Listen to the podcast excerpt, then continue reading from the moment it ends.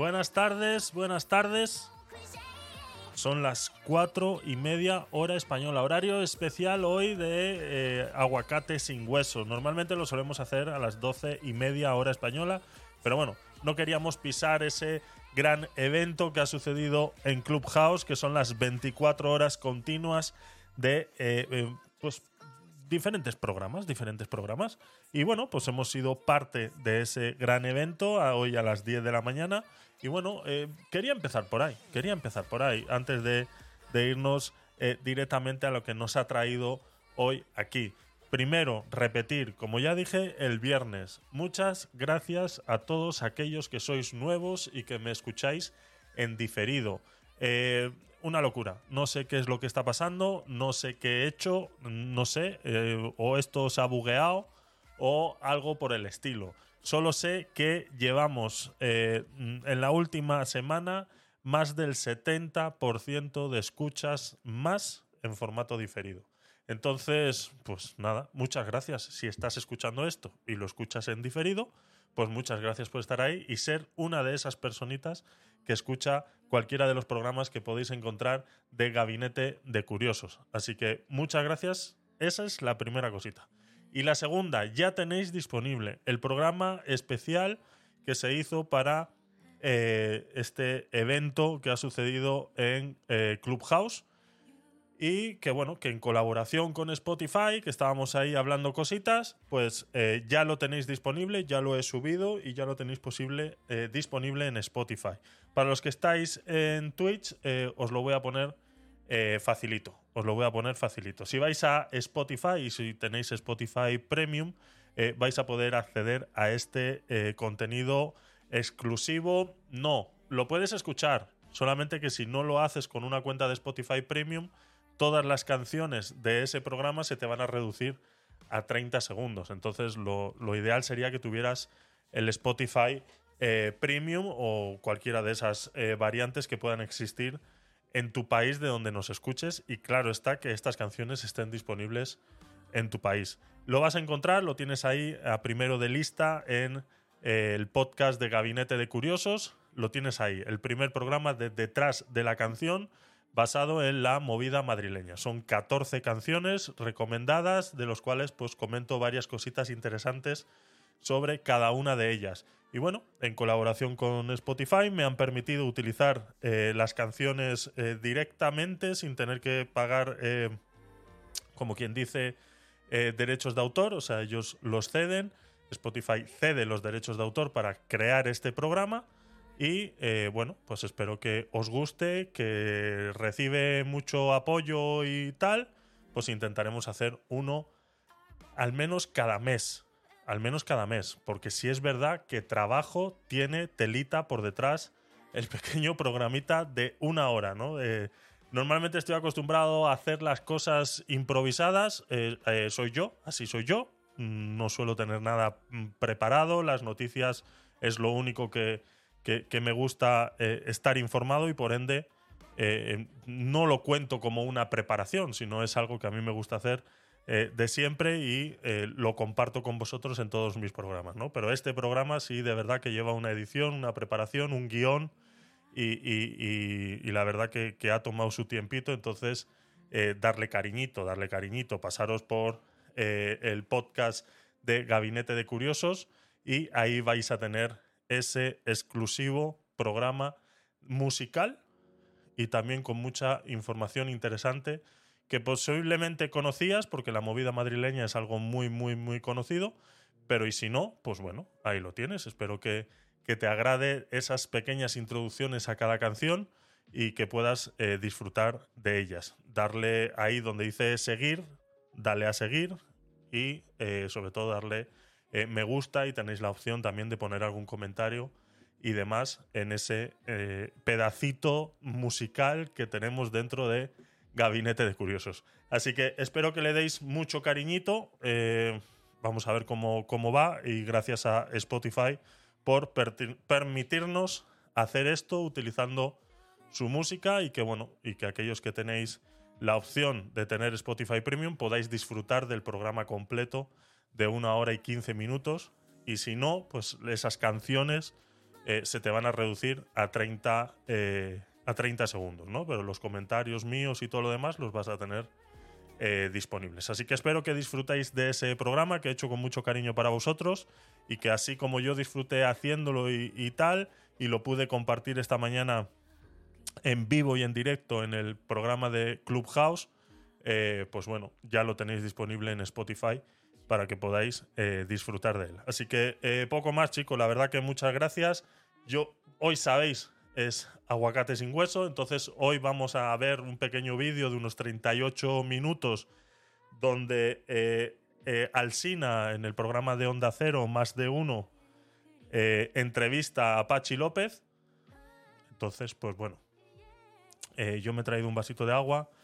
Alguna, me he tomado una pastilla hace un ratito para la acidez de estómago, porque seguramente que alguna reacción eh, eh, pesadita eh, nos va a hacer.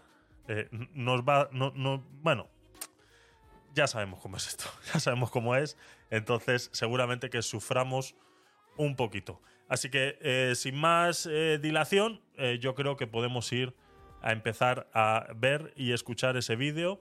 Para los que estáis en Clubhouse, pues ya sabéis que podéis participar, podéis, ya sea a través de comentarios, si no levantáis la manita y con mucho gusto os subo y eh, eh, os acompaño en, esos, en esos comentarios, me acompañáis, mejor dicho, en esos, en esos comentarios. Que estás en Twitch, igual, a través de un comentario, los puedes hacer libremente y yo automáticamente paro el vídeo y comentamos eso eh, que te ha podido llamar a ti la atención y que de repente yo no me he dado cuenta y que sería interesante que todos pudiéramos conocer.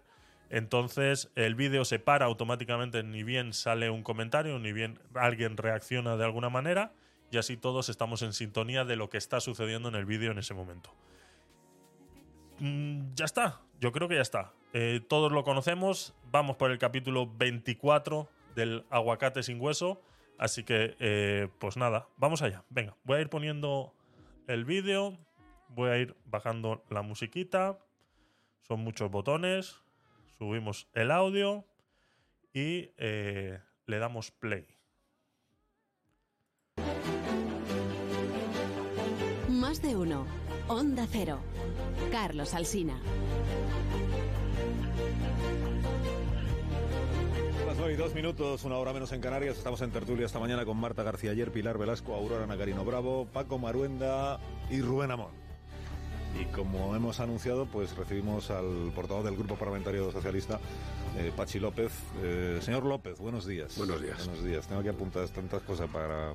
Tengo tantas enmiendas sobre las que preguntarle. Me imagino. La modificación de la ley de mecenazgo, las enmiendas a la ley de vivienda, bueno, el asunto de Doñana, todo lo que se ha dicho de usted en este programa en las últimas semanas, que también han sido muchísimas cosas, o sea que...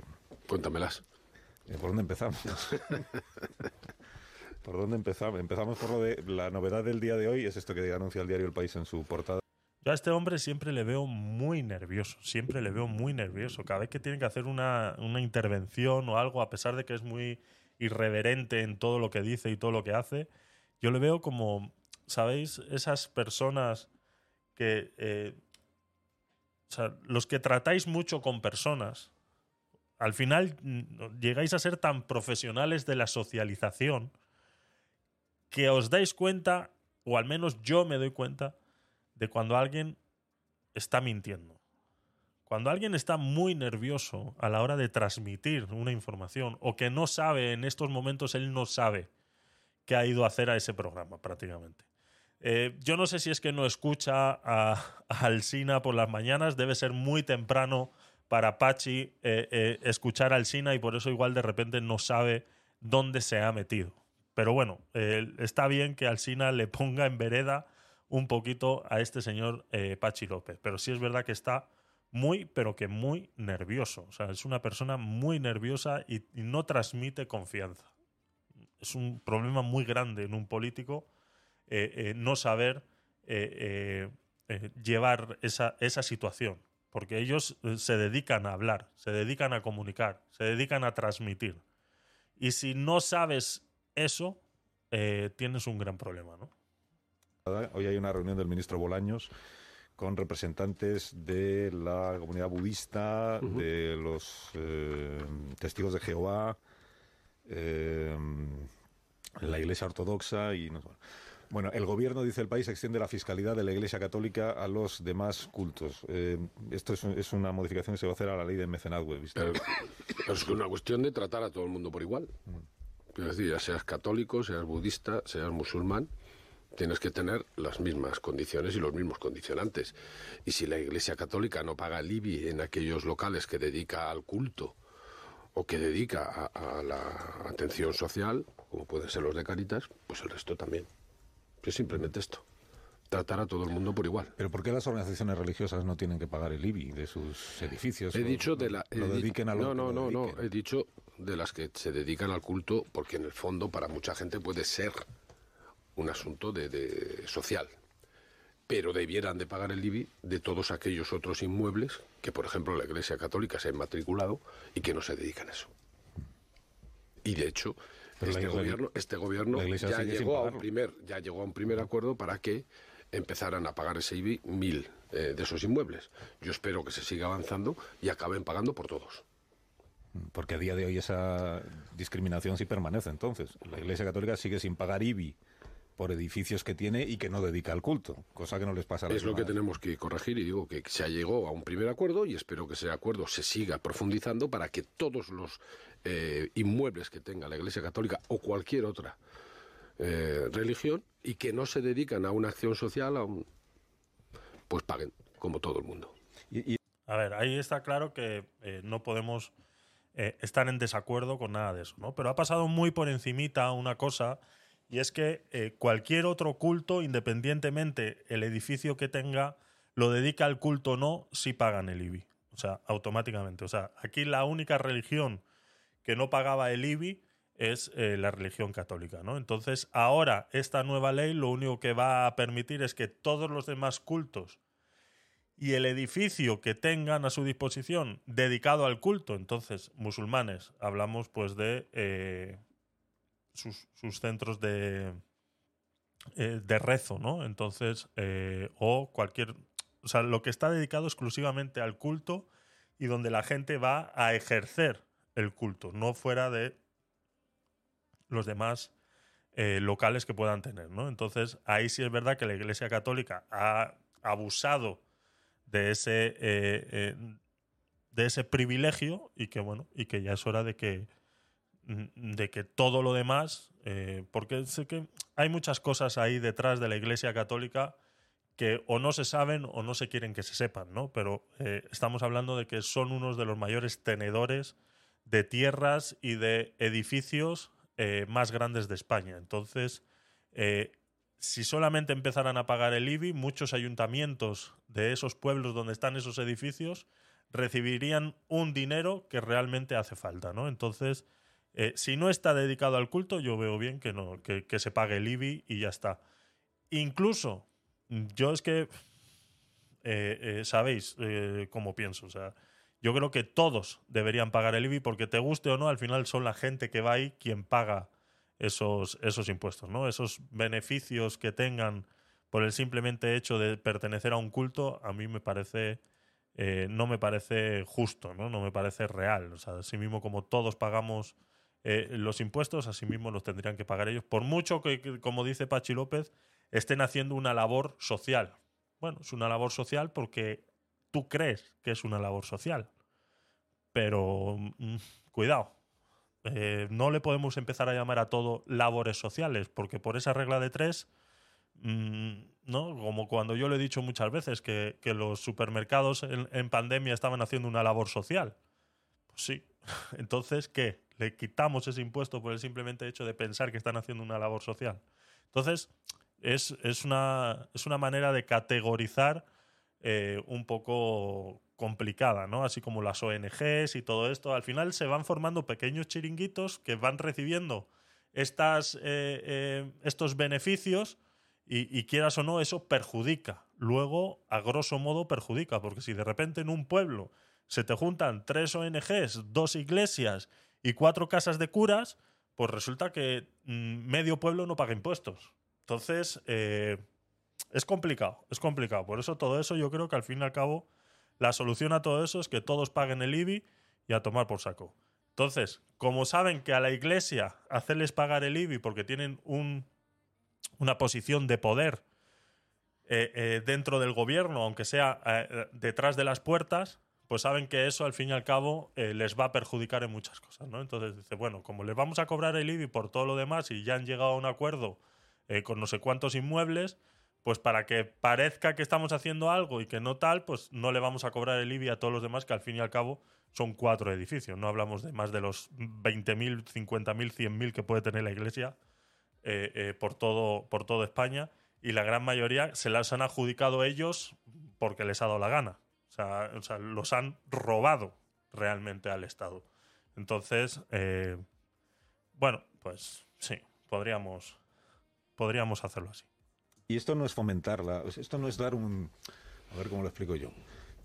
Mm, porque dice la información del país hoy que esto es un gesto que refuerza la confesionalidad del Estado. Y yo les explico a los oyentes que mi interpretación es la contraria, que al final esto lo que refuerza es la confesionalidad en la medida en la que se está incentivando fiscalmente el, rezar. Si, yo tengo un edificio y lo dedico a, pensar, mm, tengo que pagar el IBI. Pero si lo dedico a rezar, no tengo que esto, pagar el IBI. Esto es lo que fomenta la igualdad. Ahí está. No, para no, que no, todo el mundo sea tratado igual en una confesión religiosa. Ah, no todo el mundo, en una confesión religiosa. Por eso digo, al fin y al cabo, todos deberían pagar el IBI y punto, se acabó, independientemente sea para una iglesia o como dice Alsina, que me parece correcta esa, esa, esa diferencia. O sea, uno monta una escuela, monta una universidad y compra un edificio y tiene que pagar el IBI.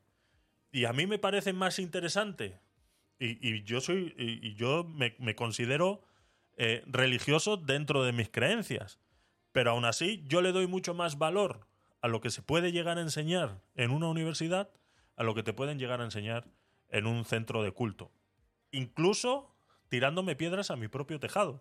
Porque en el judaísmo es una de, los, de, las, de las confesiones eh, religiosas, por decirlo de alguna manera, donde más se estudia el, eso y donde más se traslada todo lo que se aprende de, de la Biblia y de todas las escrituras, se traslada a la vida real no son solamente faulas y apáñate ya lo que tú quieras como otras eh, religiones.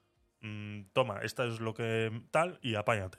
En el judaísmo intentamos siempre eh, explicar todo eso y adaptarlo a la situación real. ¿no? Entonces, mm, aún así, yo me estoy tirando piedras en mi propio tejado porque yo sigo pensando que si una universidad paga el IBI, pues la iglesia también tiene que pagar. Y ya está. Y si no, volvemos a lo mismo.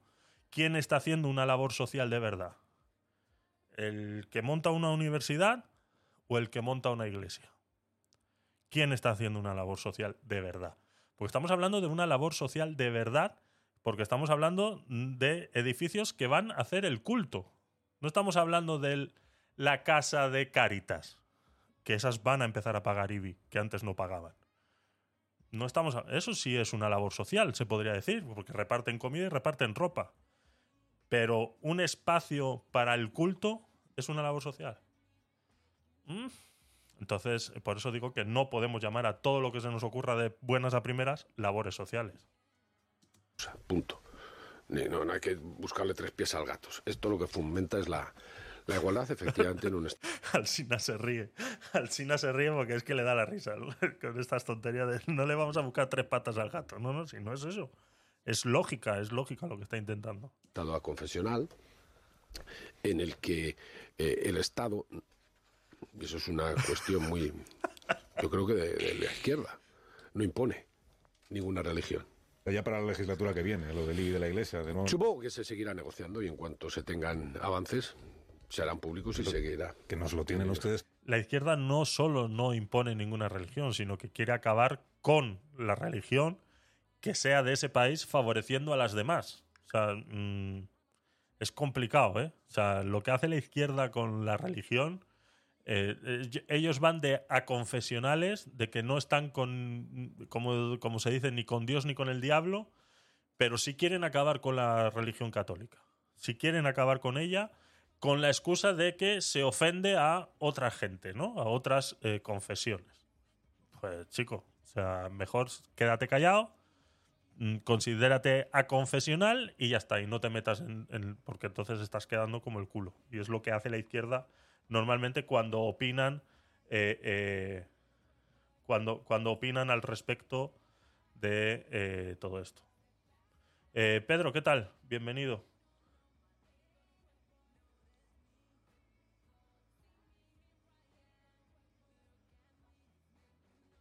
A ver, no te oigo.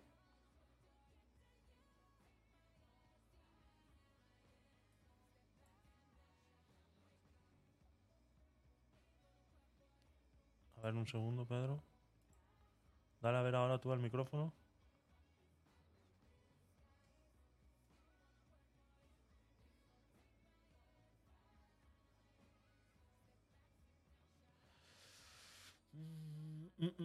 No te oigo. No sé qué está pasando. Estoy desde el Club Dex. Eh, a ver, espera, audio settings. Pro chat.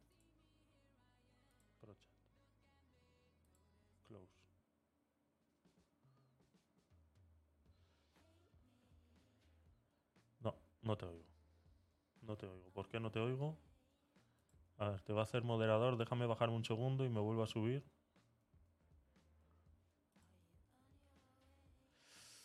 Mm, mm, mm, ¿Qué le pasa a esto?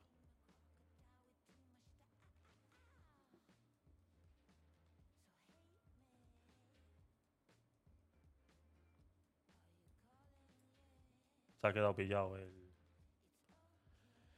Se ha quedado pillado el Club Dex. La madre que me parió.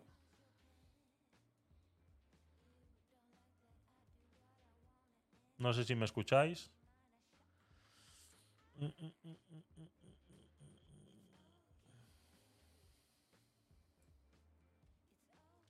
ver. ¿Qué está pasando? Ah, se ha quedado pillado el Club Dex. Pero pillado, pillado, ¿eh? O sea, ni para adelante ni para atrás. Lo que pasa que no sé... Eh...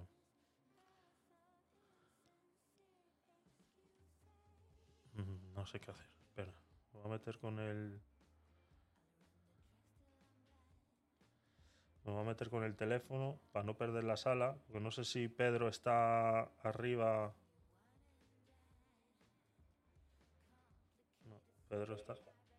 Ah, pues sí me oís, ¿no? Pero Pedro te veo abajo ahora mismo.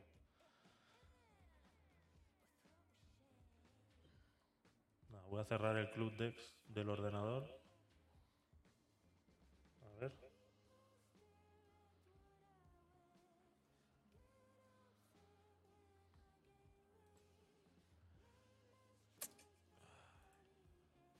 ha quedado pillado el.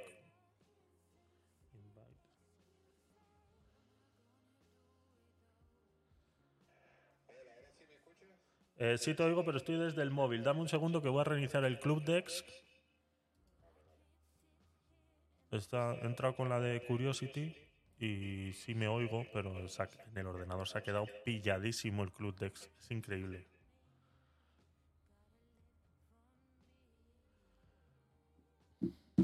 Pero pillado, pillado, ¿eh?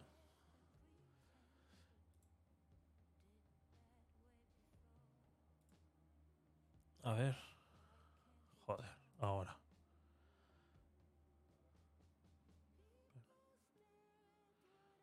Yo me tengo que salir del Club Dex porque no...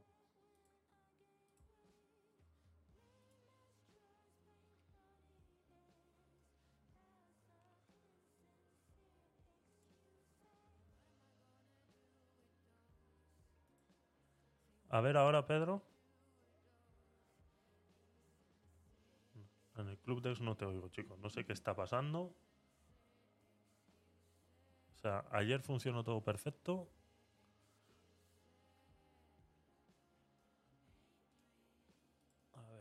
Configuración de sonido. Se supone que esto era lo que estaba ya arreglado y no...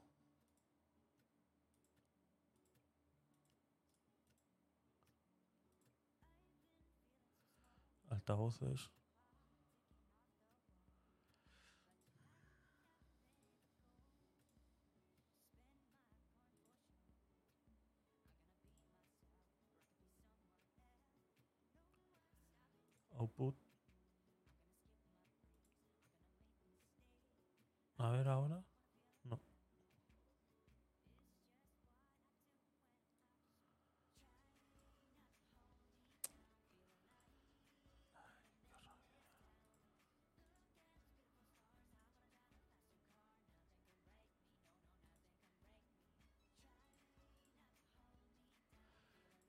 A ver ahora, Pedro, si no me paso al, al móvil, si no funciona.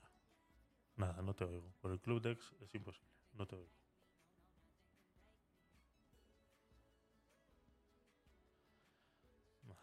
Bueno, vamos a probar otra cosa. Déjame salir de aquí.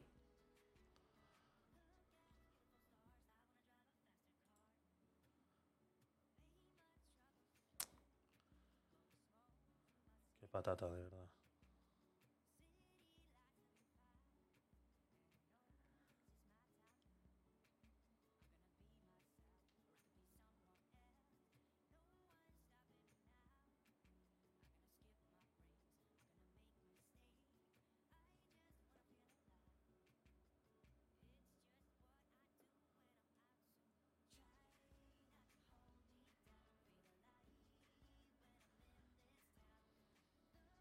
A ver ahora. Ah, perdón.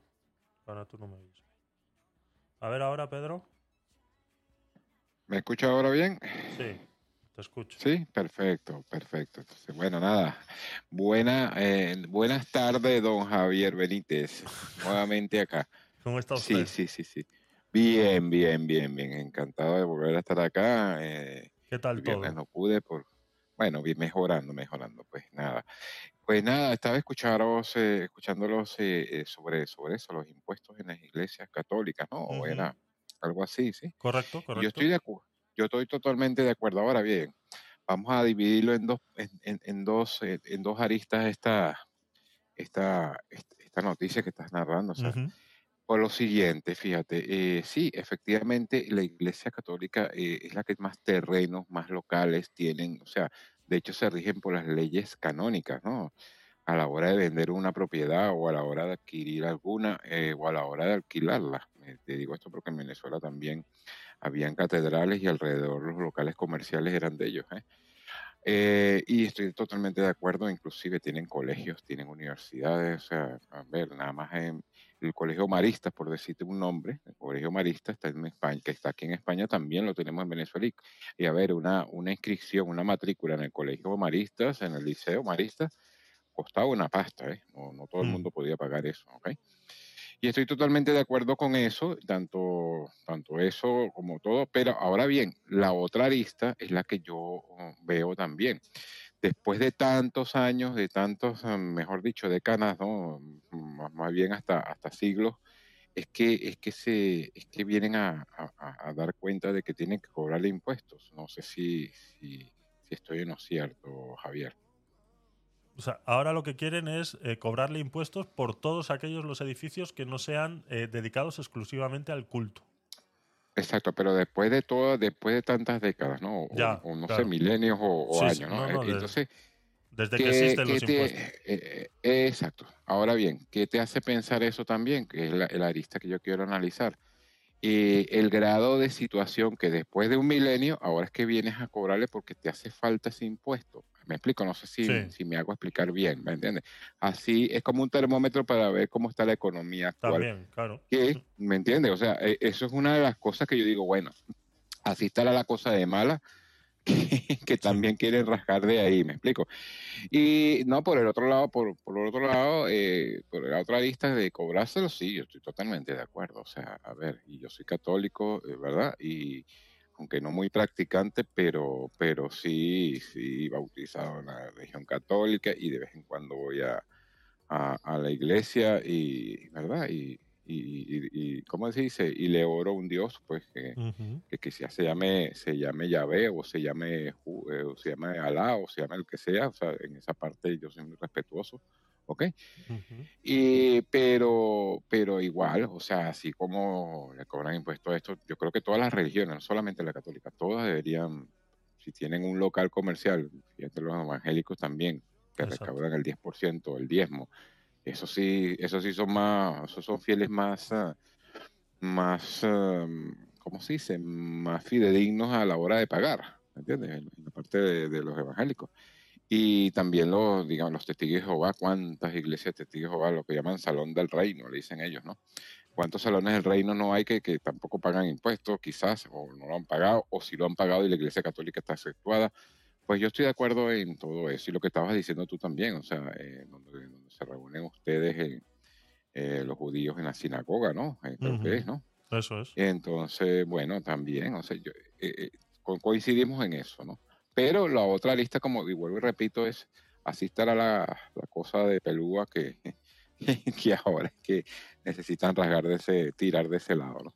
Pues nada, esa es mi opinión.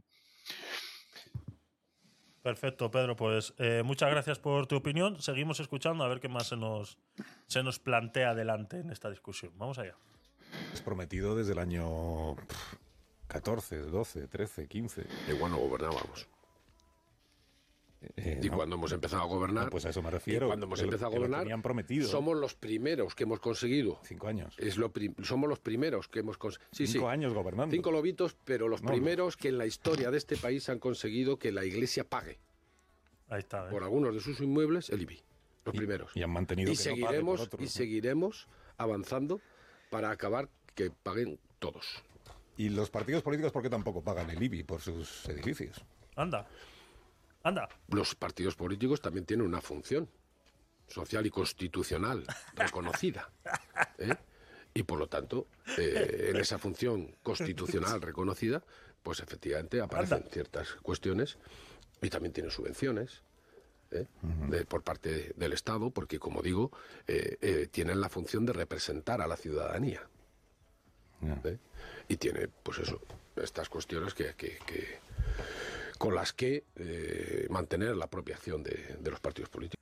Representar a la ciudadanía. ¿eh? Yo creo que le ha quedado muy grande esas palabras. Yo creo que le ha quedado muy grande esas palabras porque no se las ha creído ni él.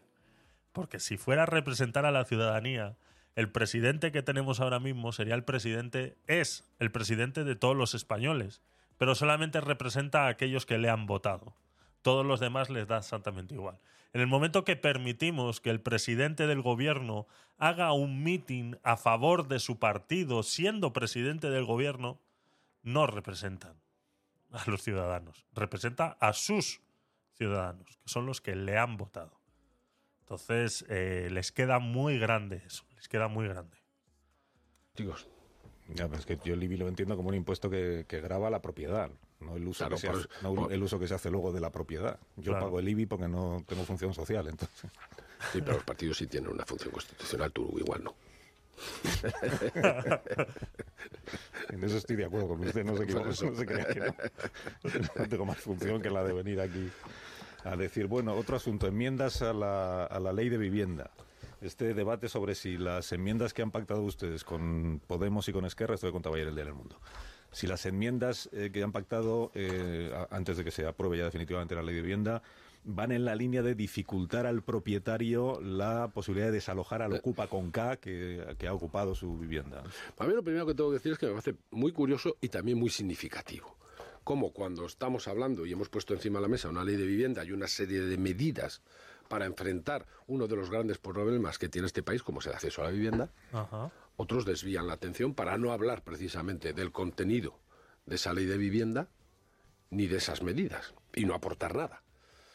Porque, eh, bueno, en este mismo programa, esta mañana, casi importada el tema de la ocupación, declaraciones de unos y otros. Pero luego en letra pequeña se decía como en España ya se dedica prácticamente el 43% del sueldo, del salario, a acceder a una vivienda en alquiler. Y ahí está el gran problema. Lo otro para que sepamos de lo que estamos hablando, el 0,85% de las ocupaciones, el 0,85% se hace sobre viviendas que son usadas por el propietario. Y da igual que sea la primera vivienda, la segunda vivienda o la tercera, o que vaya un minuto. Y eso es allanamiento de moderada. Y por lo tanto, ya hay mecanismos suficientes como para que los jueces determinen el desalojo y la recuperación de la vivienda. El 99,15% se hacen en viviendas abandonadas de fondos buitre o eh, de grandes tenedores. Y ese, no digo yo que no haya que acometer respuestas para esa cuestión. De hecho, el Grupo Parlamentario Socialista ha puesto dos enmiendas en la Ley de Eficiencia Organizativa para dar un instrumento a los jueces por el que los jueces puedan reclamar de aquel que ocupa esa vivienda algún documento que relacione al ocupa con la vivienda o si no poder desalojarlo en 48 horas.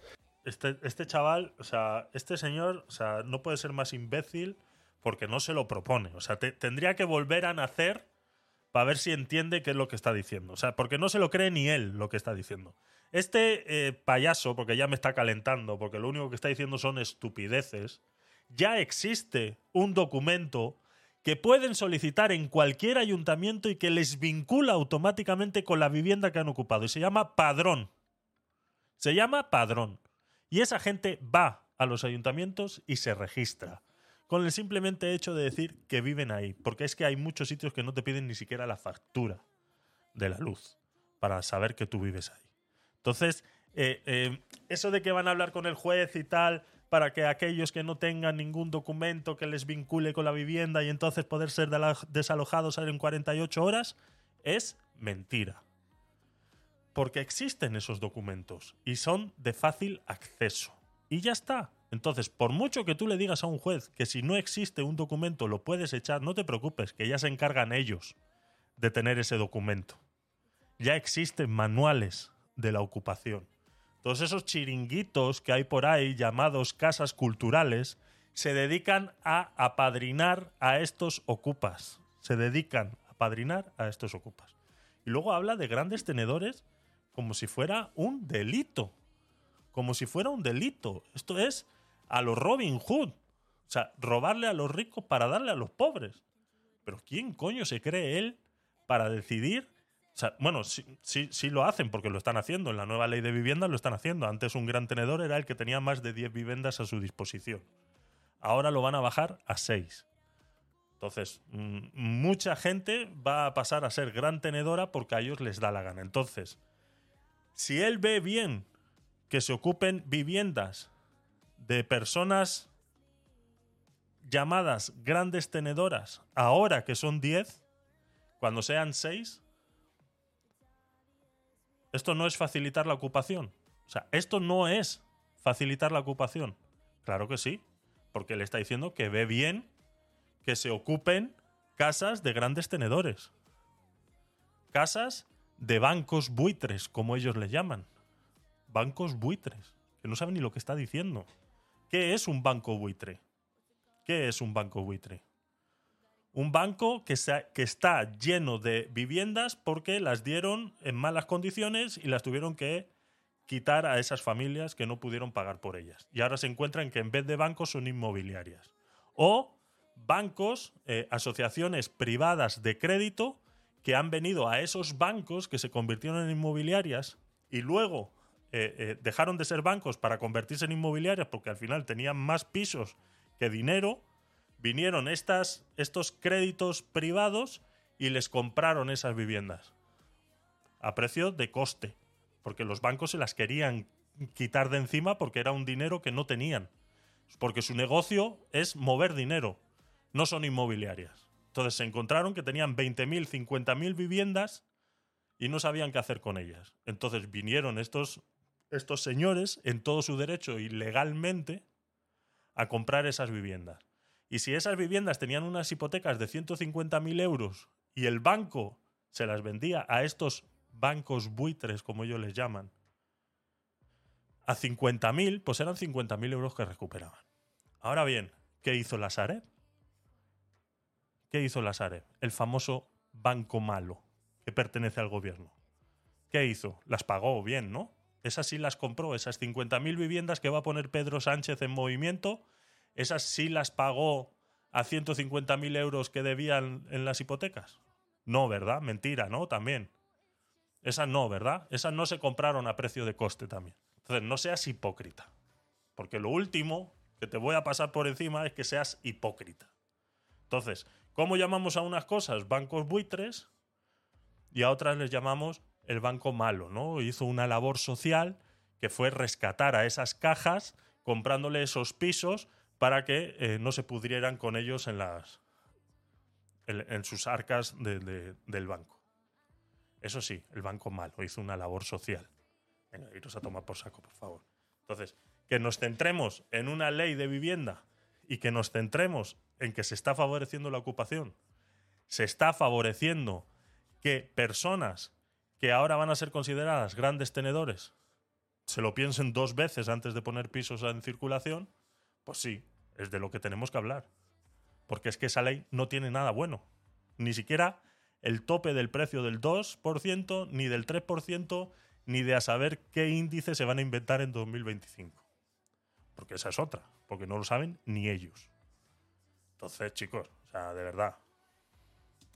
Lo que hace la ley de vivienda en todo caso es decir, que dependiendo de si el juez, el juez puede pedir un informe a la comunidad para determinar si esa persona o esa familia que está ocupando esa vivienda vacía es una familia en situación de vulnerabilidad. Y por lo tanto, si está en situación de vulnerabilidad, ponerla en relación con los servicios sociales para buscar una solución habitacional. Punto. El resto es un invento. Pero este chaval, o sea, ¿pero qué está diciendo? O sea, o sea. Y por lo tanto, si está en situación de vulnerabilidad, ponerla en relación con los servicios sociales para buscar una solución habitacional. Pero es que eso no lo tiene que decidir un juez, señor. Es que ese es el problema. Que en el momento que esperamos a que un juez tome esa decisión, ya han pasado dos, tres años. Que es lo que tardan un juez en tomar esas decisiones. Y esos dos, tres años que esa persona que es dueña de ese piso no está cobrando el alquiler y que incluso con estas nuevas leyes de vulnerabilidad no les puedes cortar ni el agua ni la luz, por ende les tienes que pagar el agua y la luz durante estos dos, tres años para que luego un juez decida, no, es que como está en esto de vulnerabilidad hay que darlo a los servicios sociales. ¿Y qué le va a dar a los servicios sociales? La familia. La va a coger el juez de la casa de donde está, la va a coger y se la va a dar a los servicios sociales. ¿Y qué va a hacer los servicios sociales? Si no tiene nada para hacer los servicios sociales. Los servicios sociales van a decir, pues nada, que se queden ahí. ¿Qué va a hacer los servicios sociales? ¿El juez va a ordenar ese desahucio con la excusa de mandarlo a los servicios sociales. Eso no va a pasar. Ya sabemos que eso no va a pasar, que es que no se puede esperar que un juez tome esa decisión. Si no hay servicios sociales, no, ¿dónde están? Que alguien me los enseñe. ¿Dónde están los servicios sociales? No están. No están. Es otro chinguito más del gobierno. No están, no existen los servicios sociales en este país es que no tienen las herramientas. Si no están los pisos ni siquiera para sacar y decir, bueno, esta familia, eh, mm, padre, madre, dos niños, no tienen dónde vivir, ya han ocupado. Ole tus cojones, porque yo lo he dicho muchas veces. Yo no sé ni qué haría en esa situación. Yo no sé ni qué haría en esa situación. Si es que ese no es el problema. Si es que el problema no es el ocupa. El problema es a la situación a la que se le está llevando a estas personas. Y el único que tiene la culpa, lo decía Joder, me acabo de acordar. Eh, eh, em, ¿Quién lo decía en estos días? Algo que me encantó, me encantó muchísimo. Eh, Mark Vidal. Mark Vidal. economista, bueno, y hace varias cosas, muy famoso en, internet. ponía una analogía que yo en la vida había escuchado, ¿no? Y decía, ¿has escuchado esa analogía de las 200 hormigas en un, en un hormiguero? Dice, si coges a 100 hormigas negras y 100 hormigas rojas y las metes a, ella, a todas ellas en un mismo hormiguero, son capaces de convivir. No pasa nada. Ahora vienes tú, coges ese hormiguero y lo agitas, se empiezan a pelear entre ellas, porque piensan que el terremoto ese que han sentido es culpa de las rojas. Y las rojas piensan que es culpa de las negras. Y no es culpa de ninguno de los dos, es culpa del que ha agitado ese hormiguero. Entonces, aquí la culpa no es del ocupa, ni del que pone la casa eh, eh, a disposición de alquiler y que luego se la ocupan. El problema es del gobierno, que no está haciendo nada para solucionar ese problema. Y que lo único que está haciendo es favorecer a que estas personas vulnerables se sientan obligadas a ocupar. El problema es el gobierno. Entonces, ahora achacar este problema a los servicios sociales que no existen tampoco no es la solución. Esperar dos, tres años a que un juez decida si desahucia a esa familia que ya se ha demostrado que es vulnerable, ¿qué juez va a tener los cojones de decir, sacarlos de ahí. Sacarlos de ahí. Es que no pueden, hay niños pequeños. Que un juez no tiene los cojones. O sea, no, o sea, no es que no tenga los cojones, es que no los tiene que tener. O sea, o sea, me explico lo que quiero decir, cojones, que es que yo también me enredo muchas veces. O sea, no tiene por qué ordenar un desahucio de una familia con niños pequeños. ¿Para qué? ¿Para ponerlos en la calle? Y que salga ahora Pachi López a decir, no, es que eh, vamos a esperar a que un juez decida qué hacer con ellos, porque como es una familia vulnerable, y de ahí sacarla y meterla en los servicios sociales. Pero los servicios sociales, ¿qué van a hacer? Si no tienen, no hay casas que gestionen los servicios sociales. No hay casas que gestionen los servicios sociales. No las tienen. ¿Qué hay? Albergues. Albergues. De esos de una noche, donde te dejan quedarte una noche y ducharte y te mandan a la calle y luego tienes que llegar antes de las 7 de la noche a hacer una fila para ver si te toca otra vez otra cama. Así vas a, o sea, un juez va a decidir eso. Que una familia con dos niños pequeños tengan que pasar por eso todos los días. No. Entonces, ¿qué demagogia es esa de este señor? De decir, no, pues hay que esperar que un juez tome una decisión y que luego eh, vaya a los servicios sociales, porque como es una eh, familia vulnerable, si los servicios sociales no existen. Y lo sé por carne propia, y lo he contado muchas veces. Lo sé por carne propia. Entonces, menos mentiras, por favor, que es que es muy bonito, es muy bonito, sí. Punto. Sí, Esto sí, es. Espera, espera, espera. Dime, dime, Pedro. Sí, sí, sí, sí, está viendo, ya, ya veo por dónde vienen los tiros y llegamos al llegadero, ¿no? Eh, Exactamente. y la, la solución no es, no es, no es ni, ni expropiable el que tienen, ni tampoco este a ver, eh, sacar al que está metido, o sea, la, la- la solución es construir vivienda, o sea, eh, lo que estoy viendo yo, o sea, construir vivienda y, y, y bueno, y el que tiene, como se dice, gran tenedor, bueno, mira, ofrecerle una, una propuesta de compra si es que te quiere vender, porque si yo tengo vivienda, quiero tener 60 y me la quiero poner de sombrero, pues, pues para eso me jodí trabajando y, y las tengo allí y si la quiero poner, no sé, convertirlas, no sé, en casa de juego las convierto, o sea, mejor dicho, hago con ellas lo que me, mejor me plazca. Y si quiero llenarlas de, de, de zarza, que llegue la zarza hasta arriba, hasta el techo, pues la dejo llenas de zarza, pero no, no tienes por qué, porque eh, como soy gran tenedor y no la tengo ocupada, etcétera, este, ponerlas a condición social y venga y pagate una bagatela, si es que te la pagan, si es que te la pagan, o incentivar que te la, a, que te, a que te la ocupen. O sea, eso es lo que, eso es lo que yo veo, ¿no? Eso es lo que yo veo y, y, y bueno, y digo que llegar al llegadero porque nadie pensó, ya, yo por ejemplo no me pensaba hace unos ocho o siete años atrás de que, de que íbamos a, de que iba a ser como parecido como cuando empezamos en Venezuela y mira que sí, mira que sí estamos, estamos llegando y como decíamos nosotros cuando, cuando estaba, que todos, nos- todos los cubanos nos decían a nosotros, ¿no? Los cubanos y, y mi madre que nació en Cuba inclusive me decía, a ver, no va a pasar igual que Cuba. Y entonces nosotros decíamos, no, pero es que Cuba, a ver, nosotros no somos Cuba porque nosotros somos más listos, Ya. nosotros tenemos petróleo, nosotros, y mira dónde estamos, ¿no? Exacto. Eh, nosotros, no, no, no, no, eso no es igual, no es igual, nosotros no lo vamos a montar, mira cómo estamos. O sea, sí, sí. Eso de decir, ah, que nosotros no somos Venezuela. Ah, bueno, no sé, ve, deja pasar el tiempo y- y no tomes acciones para que tú veas. Exactamente. Exactamente. No, que esto es Europa. En Europa no va a pasar. Ya, ya. Venga. Seguimos escuchando a este señor. De lo que dice la ley o deja de decir la ley. Esto es lo que dice la ley. Esto es lo que va a decir con las últimas enmiendas. Le estoy entendiendo. Sí. O sea, esto es Sí, lo que sí. han- Y lo que hace es, en caso de desahucios, buscar el arbitraje. ¿Eh? Que es distinto el desahucio de una familia que llega, a un- llega a una situación sobrevenida y puede, no puede llegar- pagar el alquiler. Y ahí es donde aparecen los desahucios. Y bueno, habrá arbitrajes para intentar evitar esas situaciones de, de- de personas y de familias en vulnerabilidad que puedan, efectivamente, tener una solución o sea, estas, estas últimas enmiendas que O sea, te estás dando cuenta cómo quiere transferir el problema que ha generado el gobierno y que son ellos los que lo deben de solucionar, se lo quiere transferir a las personas que ponen su piso en alquiler, su casa en alquiler. O sea, quieren que le, encima les hagamos el trabajo. O sea, que yo llegue a un acuerdo con esa familia que ahora de repente no puede pagar por X o Y motivo, que seguramente es porque se han quedado sin trabajo.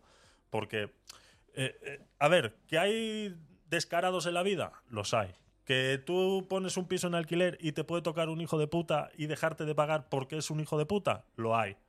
Pero yo estoy convencido que la gran mayoría que deja de pagar un piso es o porque se queda sin trabajo o porque le ha venido un gran problemón encima, como una enfermedad o algo, o lo que sea. O sea, tiene que ser algo catastrófico, porque yo quiero pensar y quiero creer que las personas que dejan de pagar un alquiler, ya no estoy hablando de los ocupas, ¿no? Que, eh, estoy hablando de este punto específico que ha comentado ahora mismo Pachi López, ¿no? De que una persona de repente deje de pagar y que entonces es donde se dan los, los mayores desahucios y por ende hay que llegar a una mediación esa mediación no la tiene, que, o sea, no tiene por qué el dueño del piso entender a estas personas. Y me apuesto lo que quieras que hay muchos que ya lo hacen y, y se demostró en pandemia. Mucha gente que, pues, lo acabamos de escuchar, lo ha dicho Pachi López, son eh, gente que está pagando un 43 y un 53% de su sueldo en alquiler. Pues ponte ese 53% en alquiler, ponte en plena pandemia una persona que ganaba 1.300 eh, euros al mes y por ende su mitad la mitad de su sueldo la puede utilizar en pagar el alquiler, resulta que se encuentra en ERTE y que solamente cobra 800. 1080 era el mínimo, perdón.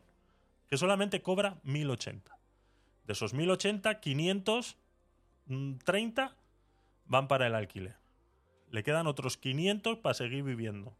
Pues hay mucha gente que no podía mucha gente que no podía. Y, el que tuvo suerte de estar en ERTE, porque a muchos los echaron, porque la empresa cerró directamente. Y muchos caseros salieron, bueno, el mío exclusivamente. El mío salió y hablé yo con él y llegamos a un acuerdo. Sí, sí, sí, es, cierto lo que estás diciendo, es cierto lo que estás diciendo. Fíjate, yo tengo una hermana en Zaragoza y, vale, tiene un piso muy chiquitito y el que se lo me acuerdo yo que cuando el COVID le decía, mira, este, no te preocupes, eh, María, María Pilar, o sea, ella se le dicen Pili, ¿no? No te preocupes, Pili, que si, a ver, si no tienes para pagar el alquiler, o sea, que se acumula en dos meses o tres meses, no, te preocupes porque yo eh, esos tres meses lo, lo dividimos en, un año o dos años porque yo sé que tú eres buena paga o sea me explico Exactamente. Eh, y, y, ahí lo vamos y ahí lo vamos negociando eh, no te voy a pedir que pagues todo acumulado tampoco al final, o sea, mejor dicho, pagar, no sé, eh, cuando te pongas al día y que ya tengas otra vez trabajo, bueno, pagas el, mes más un más un 10% o de, lo atrasado, de lo atrasado, o mejor dicho, más, más, más una cuarta parte de un mes para ponerte al día. Bueno, total, bueno, ellos llegaron a sus acuerdos. ¿Ok? Y te digo algo, por experiencia propia, no solamente aquí, también en Venezuela y aquí también lo he visto. La persona, la que de bajos recursos, es la mejor pagadora, ¿ok? La de altos recursos por lo general no lo es así porque tiene dinero y le importa pagarte mañana, pasado, cuando le salgan los forros, los cojones, ¿me entiendes? Pero, eh, como se dice, la buena voluntad de las personas, el 99.99, o sea, o 90 o 99%, mm, yo, me, yo, yo pongo los, cojones en el yunque que, que, sí son buenos. O sea, la, buena voluntad de las personas aquí en España, ¿ok? Y eso, eso sí te lo puedo también garantizar. Exacto, exacto. Así es. Yo creo que ya lo demostraron en, pandemia todos estos eh, arrendadores, pero de ahí a abusar. Eh, es que esto le gusta mucho hacerlo a la izquierda, ¿no? Lo hizo eh, la otra, la Montero, lo hizo el otro día alegando a la pensión de los abuelos que la utilizan para poder comprarle las zapatillas a su hija que no puede comprar porque no llega a fin de mes. Si no llega a fin de mes es por vuestra culpa. O sea, es por vuestra culpa que más del 25% de su salario se va en impuestos, desgraciados. O sea, seamos serios. Y de ahí pretender que la pensión de los abuelos la utilicen para comprarle unas zapatillas a la hija porque no llega a fin de mes, sois más desgraciados todavía. Entonces, esta misma alegación que está haciendo que los caseros puedan entrar en una mediación con, con los inquilinos, pues no tienen por qué. Incluso, y vuelvo y repito, y lo han demostrado que son capaces de hacerlo. Pero no tienen por qué. Eso es un problema del Estado y un problema de los servicios sociales. Y punto. Ya está. Venga, seguimos. Son, las hemos destacado porque es de lo que hemos tenido noticia esta semana. Estas últimas enmiendas eh, primero afectan solo a grandes tenedores. ¿no? Primero, pero, no las enmiendas, la propia ley afecta a grandes tenedores. Vuelvo a repetir. Si es una vivienda de un que, que, me han ocupado mi vivienda, eso es allanamiento de morada. Mm, y, esto es lo que por lo tanto, el, juez ya tiene instrumentos para poder actuar sobre eso. Estamos hablando del 99.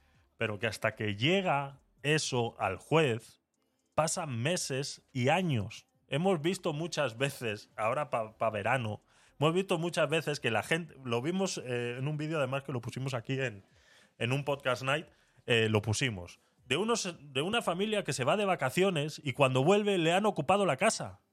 Y no los pueden sacar.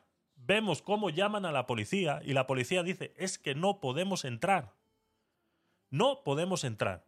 Y ellos tienen que ir a poner una denuncia. Y esa denuncia hasta que no llega al juez y el juez dice que eso es allanamiento de morada y por ende los tienen que sacar de ahí, ¿qué ha pasado?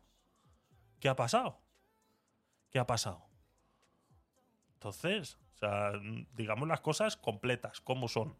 Y vimos otro vídeo de otra familia que se fue de vacaciones y cuando volvió eh, le, dice, eh, le dice el vecino, oye, que te han ocupado la casa. Y dice, pues estamos de vuelta. Y llegaron y se, se juntó con tres amigos y sacaron a los ocupas a palos. Y dijeron, es que esta es la única manera que tenemos de hacerlo. Porque si esperas a la justicia, ¿qué tienes que hacer? ¿Esa familia qué tiene que hacer? ¿O qué tuvo que hacer? Pues irse con sus padres a vivir. Mientras les ocupaban su casa, les comían toda su comida de su nevera, les gastaban y que incluso vimos cómo usaban hasta la piscina, ¿no? Y llenaban la piscina para ellos. Entonces, mm, mm, eh, así como lo plantea él, pues podrá ser muy bonito, pero es que la realidad es otra. Eso, hasta que llega el juez y el juez dictamina que los tienen que desahuciar, ¿qué pasa durante todo ese tiempo? ¿Quién me...? Y luego cuando los desahucias te dejan la casa hecha una mierda, pues entonces... 9% de las otras ocupaciones que se hacen sobre viviendas vacías de grandes tenedores, de fondos buitre, de viviendas abandonadas. Grandes tenedores ahora es, el que tiene 5. No, el que tiene 10. Más de 5 pisos. 10. Y en algunas circunstancias muy específicas 5, pero 10 fundamentalmente. Al principio eran 15, ¿no? No, son 10 ahora. Bueno, da igual lo que sea al principio. Da igual lo que sea al principio. No, son 10 y la nueva ley lo quieres convertir en 6. Pues que no se la sabe ni él lo que están proponiendo. Pues ahora, en la ley, aparecen 10 y No da igual porque sirve para entender el proceso que ha llevado hasta ese. ¿Por qué se pasó de 15 a 10, por ejemplo? Pues, pues, pues porque. El gran tenedor, ¿cómo se define? ¿Por qué eran 15 ahora son 10 o a veces 5? Pues porque, con, porque es verdad, yo conozco gente que seguramente, como para para tener un complemento del salario, de la pensión, de no sé qué, ha ido comprando inmuebles, pero no conozco a nadie que se haya comprado más de 10. Eh, con lo cual, más de 10 ya empieza a ser un gran tenedor. Yo sí, en nuestro oficio, por cierto. Bueno, pues conocerás a personas bastante privilegiadas para haber podido hacerlo, y ese será un gran tenedor. Entonces, el que tiene 10 es este gran tenedor. Por yo centrar un poco el, el, que tiene 10, que es al que le afecta la ley y por tanto estas enmiendas. El que tiene 10 y le, y le ocupan con K, no el, no el, Pero si están vacías esas viviendas. no le ocupan la suya, la pues que él habita, sino una de las 10 él va a tener, el propietario va a tener que demostrar que, esa, que se ocupa. No, no, no, no, no, no, tiene que, él no tiene el juez puede pedir a la comunidad que le dé un informe sobre la situación de vulnerabilidad o no de quien está ocupando la vivienda, que no es lo mismo. Por eso digo que se están contando muchos fantasmas sobre esta cuestión, por no hablar de las medidas que de verdad, para facilitar el acceso a la vivienda, aparecen de la ley. Otros quieren desviar la atención hacia esto. Bueno, pues este problema se, delimita en lo que acabo de decir. Es que están poniendo eh, a las viviendas vacías, como dice, de los grandes tenedores, las viviendas vacías. ¿Qué es una vivienda vacía? La ley no lo especifica. ¿Qué es una vivienda vacía? ¿Qué es una vivienda vacía? Es una vivienda que no está puesta en el mercado, que está sacada del mercado y está vacía. Esas los bancos tienen muchas, que las tienen tapiadas esas viviendas están vacías. O es lo que yo entendería como vacías. Pero un gran tenedor no tiene viviendas vacías. Lo que las tiene es en oferta. Y lo que pasa que en ese momento que se la han ocupado, no la tiene alquilada. Pero la oferta existe. O sea, cuenta como parte de la oferta de la vivienda eh, eh, puesta en alquiler. Entonces no está vacía.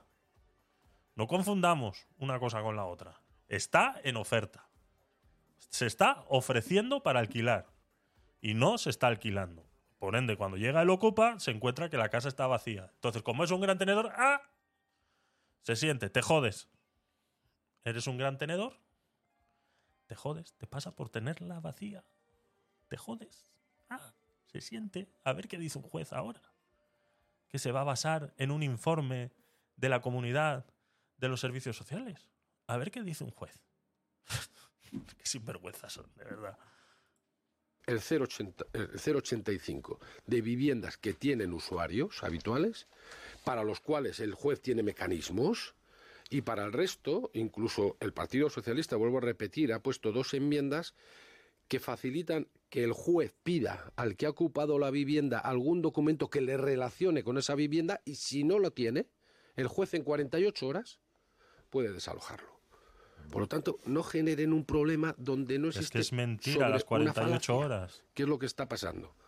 Porque en el fondo hablan de esto porque lo que no les gusta es que se limiten los precios del alquiler, lo que no les gusta es que se pongan en circulación 93.000 viviendas. Lo que no les gusta es que en las nuevas promociones se aumente el porcentaje de vivienda pública. Lo que no les gusta es que la vivienda pública no se pueda ya vender con esta ley porque se considera patrimonio permanente. Claro, igual lo que no le gusta es esto y desvían la atención para hablar de otra cosa. entonces, por, aclarar eso, el propietario no tiene que hacer nada. Es, nada. Es el juez el que acude a la comunidad. y el juez puede solicitar a la comunidad un informe sobre la vulnerabilidad de quien está ocupando. la interpretación de que se eh, dificulta la evacuación del ocupa con K no es correcta. No, y lo que se hace, como eh, vuelvo a repetir, algunos es que mezclan los desahucios con la ocupación. Y lo que se hace es buscar el arbitraje y la intermediación en los desahucios para que en caso de vulnerabilidad de quien no puede pagar ese alquiler pueda ser puesto en relación con los servicios sociales para buscar una solución habitacional. Si el ocupa ha entrado en esa casa que estaba vacía, su intención no era pagar un alquiler. Su intención no era pagar un alquiler, era ocupar. Porque si su intención fuera pagar un alquiler, hubiera preguntado, ¿cuánto vale? ¿Puedo pagarlo? Sí, no. ¿No? ¿O es que yo me, estoy confundiendo en algo? No pongamos tampoco a todos los ocupas como... Volvemos a lo mismo. Entonces, si existe un certificado de vulnerabilidad que tiene que hacer un juez, entonces eh, no sé si me explico a dónde quiero llegar, que es que no son 48 horas, que es imposible. Perdóneme, pero es que me dice aquí alguien que está muy en la información parlamentaria que eran 10 eh, para ser gran tenedor en el proyecto que salió del Consejo de Ministros, pero que ahora son 5. No, son 10 y en casos muy excepcionales 5. Vuelvo a repetir. Joder. Joder, es que encima es tonto, se lo están diciendo. Que son 10 y que ahora con la nueva ley van a ser 6. No 5, 6. Lo digo yo. Pues que lo vuelva a leer. A este que me Eso es que lo vuelva a leer. Eh, pisos turísticos, que ahí está donde Podemos estar ahora peleando el asunto de que la ley también incorpore algún tope al número de pisos que se pueden dedicar al alquiler turístico en las zonas eh, tensionadas. Pero es que es una competencia municipal. Y por lo tanto la ley no debiera entrar en eso. Y son los propios ayuntamientos quienes deciden en cada de sus zonas tensionadas que hacen con esos pisos turísticos. ¿Municipal o autonómica? Eh, eh, eh, municipal, yo creo que son los ayuntamientos los que pueden adoptar esas decisiones. Seguramente la autonomía le puede dar un paraguas, pero creo que creo que la deportada de su partido ayer dijo autonómicas, por eso me pregunto, municipal o autonómica. De hecho, han sido los muchos ayuntamientos los que han estado hablando sobre esta cuestión, sobre cómo o sea, que Podemos está pidiendo algo que es imposible, no se entera. No, no he dicho imposible. Ah. Eso que no, tienen, eh, que no tiene que aparecer en esta ley porque no es competencia estatal. Podemos lo que está explicando, si yo les entiendo bien, es aprovechemos esta ley, no vaya a ser que los grandes tenedores que tienen eh, pisos en zonas tensionadas los conviertan en pisos turísticos precisamente para eludir el tope al alquiler que fija la ley para quienes no se dedican al turismo. Entonces, hagamos algo para que no puedan, hablan ellos también de los fondos buitres, para que no puedan cambiar los pisos que tienen a pisos turísticos para eludir el Claro, pero si una ley te invade competencias que no son propias, alguien puede recurrirla y ese recurso salir adelante. Con lo cual hay que ser muy cuidadosos con este tipo de cuestiones. O sea, os dais cuenta que ellos saben que esto va a pasar. O sea, ellos saben. Lo decía cuando en el podcast Night hablábamos sobre que estábamos analizando esta ley. Ellos saben que esto va a pasar. O sea, es que en el momento que tú haces una ley limitando que la gente pueda subir los precios del alquiler sobre algo que se ha estado usando siempre como el IPC, que tú lo limites, eso va a repercutir a que la gente, una, no saque la vivienda al alquiler y se la termine dando a su cuñado, a su tío o a su primo, o dos, que en el momento que tenga que renovar ese alquiler, esa persona, y que por ende no le puede subir más del 2%, y yo estoy pagando... Porque una cosa que se le olvida a esta gente cuando habla de grandes tenedores es que los grandes tenedores al fin y al cabo son cuatro.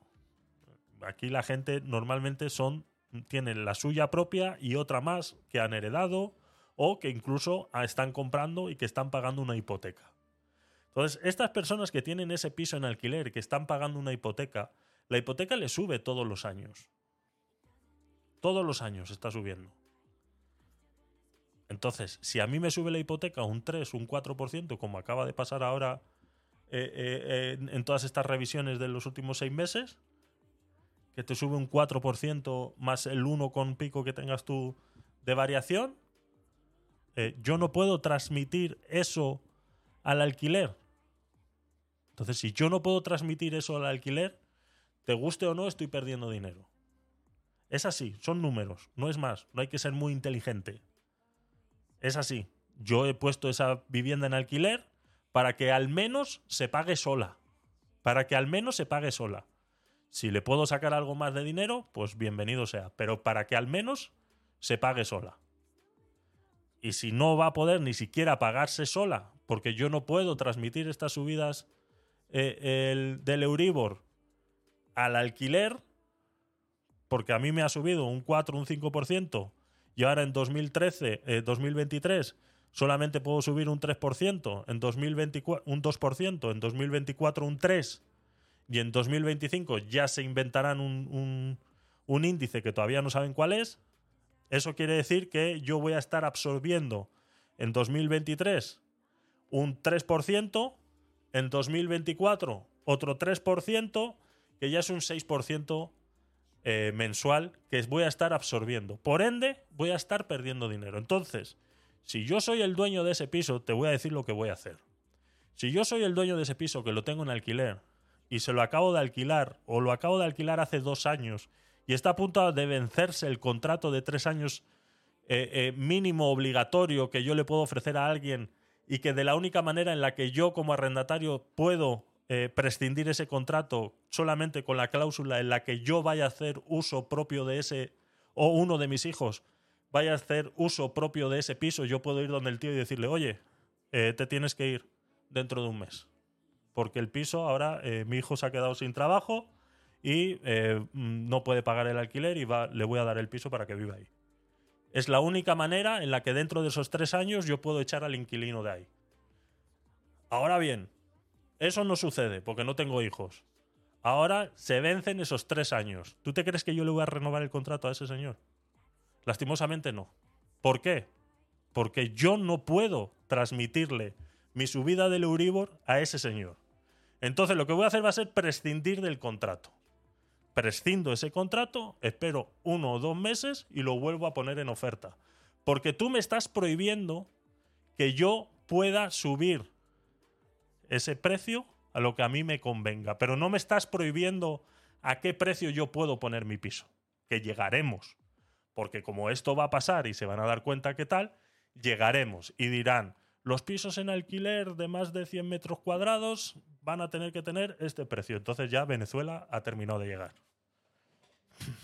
¿Me explico?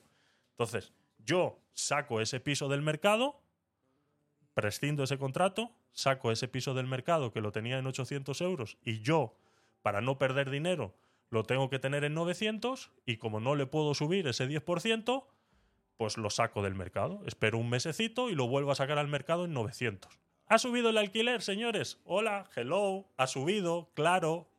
Eso es lo que va a pasar. Eso es lo que va a pasar. O mejor aún, fíjate, eh, trasladando lo, que sucedió allá donde, de donde vengo. Eh, sí, los alquileres eran así, se, se, se, hacían por tres años, después cada vez se hacían por menos, por dos años, después por un año, ¿ok? por un año. O sea, todos los años tenían que revisar el inquilino y el dueño. Claro. Pues las cláusulas y los contratos, ¿ok? Y llegó a hacerse hasta por seis meses. Claro. Entonces, me explico. Y, a ver, y eso es lo que se quiere. Eso no, no lo veo muy lógico, ¿no? Pero bueno, pareciera que para allá, para allá es que vamos, ¿no? Entonces, eh, es, es, es, es, crítico, es crítico. Es muy crítico, muy crítico. No se dan mm. cuenta que eso, bueno, sí lo saben, ¿no? Por eso está diciendo que eh, eh, Podemos quiere hacer una ley adicional para que todos aquellos que son grandes tenedores no conviertan esos pisos en turísticos, porque claro, los turísticos es diferente el trato. Entonces, claro. Bueno, más cosas que he tenido aquí apuntadas. Venga, sí. Doñana. Doñana, bueno. Doñana. Em, ¿Por qué son ustedes tan duros consigo mismos? Quiero decir, que el, Partido Socialista ha gobernado la comunidad andaluza 30 y casi, 40, años. Y no ha hecho nada. Y ha gobernado España muchos años también de esos, de esos 40. Claro, la sentencia esta de la que hablan del Tribunal Europeo lo que está diciendo es que se hicieron las cosas mal durante muchos años, mucho antes de Juanma Moreno. ¿Y por qué no se han puesto los medios para cumplir la sentencia? Lo que estamos siendo es, eh, lo que estamos siendo es rigurosos con la situación que nos encontramos en este momento. Y no se puede prometer repartir lo que no hay. Y en Doñana no hay agua, prácticamente. Y por lo tanto no se pueden hacer por electoralismo adoptar decisiones que la poca agua que queda acabe eh, secando definitivamente Doñana. Y nosotros nos interesa fundamentalmente preservar un parque que es no es patrimonio ni andaluz ni español, es patrimonio de la humanidad y creo que están siendo muy claros desde la Unión Europea, desde los tribunales europeos, de lo que no se puede y no se debe hacer. ¿eh? Y por eso estamos queriendo ser muy rigurosos con esto. Y luego me dirás, ¿y por qué no han hecho nada? No es verdad. A ver. Este gobierno desde el inicio empezó a adoptar políticas sobre el agua ¿eh? y sobre la, la sequía. De hecho, el nuevo plan hidrológico, que llegará hasta el 27, destina ya 22.000 millones de euros. Nunca en la historia se han destinado tantos recursos para combatir la sequía, el cambio climático y para cuidar el agua. Porque, claro, decir que no pasa nada o decir que vamos demasiado rápido es o negacionismo o retardismo, que es todavía peor. Y estamos ante una emergencia climática y ante eso que se llama estrés hídrico. Bueno, de hecho, hoy estamos hablando de las temperaturas récord y estamos hablando de las Perdón, Francisco, que no había leído tu, comentario. Cinco. Bueno, pues eso. Eh, era diez y ahora van a ser cinco. Bueno, pues lo dicho, sí, la nueva figura de gran tenedor, eh, pero lo malo es eh, todo a priori sin distinguir valoraciones de inmuebles. Correcto. Correcto. Y sobre todo las zonas. Sobre todo las zonas. Que es que el tema de las zonas tiene que ser primordial. Cuando tú haces una ley de vivienda, tiene que ser primordial las zonas. Hay zonas que son vulnerables a esto y que por ende eh, eh, deberían inyectar mucha más vivienda social en esas zonas que en otras. Eh, Nora nos dice, supongo que es porque los dueños no declaran en Hacienda cuántas viviendas tienen en alquiler, o quizás no lo entendí bien. No, no, no necesariamente. Que hay mucha gente que no declara en Hacienda eh, eh, estos alquileres, los hay, los hay, pero no, yo creo que la ley no va por ahí. La ley lo que va es eh, poder gestionar mejor a, estas, a estos grandes tenedores y meterlos dentro de un rango en el cual la ley les va a afectar de una manera diferente a aquellos que solamente tienen su vivienda propia y una más. Entonces, es lo único que es la única diferencia que les va a diferenciar dentro de la ley. No es si pagan o pagan más impuestos o menos impuestos. Es más, es más probable que una persona que tiene su vivienda propia y una más no pague los impuestos sobre esa vivienda de más. Es más probable eso porque yo me he encontrado, o sea, yo vivo alquilando toda la vida y yo me he encontrado con ir a alquilar y que lo primero que te pregunte el, el casero es, pero tú lo vas a declarar. ¿No? Entonces, es más probable que esa persona que acaba de heredar un piso y tal no lo esté declarando que realmente un gran tenedor. Pero sí necesitan disminuir esa cantidad de gran tenedor a lo menos posible para poder incluirlos en leyes donde incluso meterles más impuestos o eh, cosas de ese tipo por ser grandes tenedores, como bien ha dicho, unos privilegiados, unos privilegiados, ¿no? Y con los pisos turísticos, es que lo de los pisos turísticos es una vergüenza.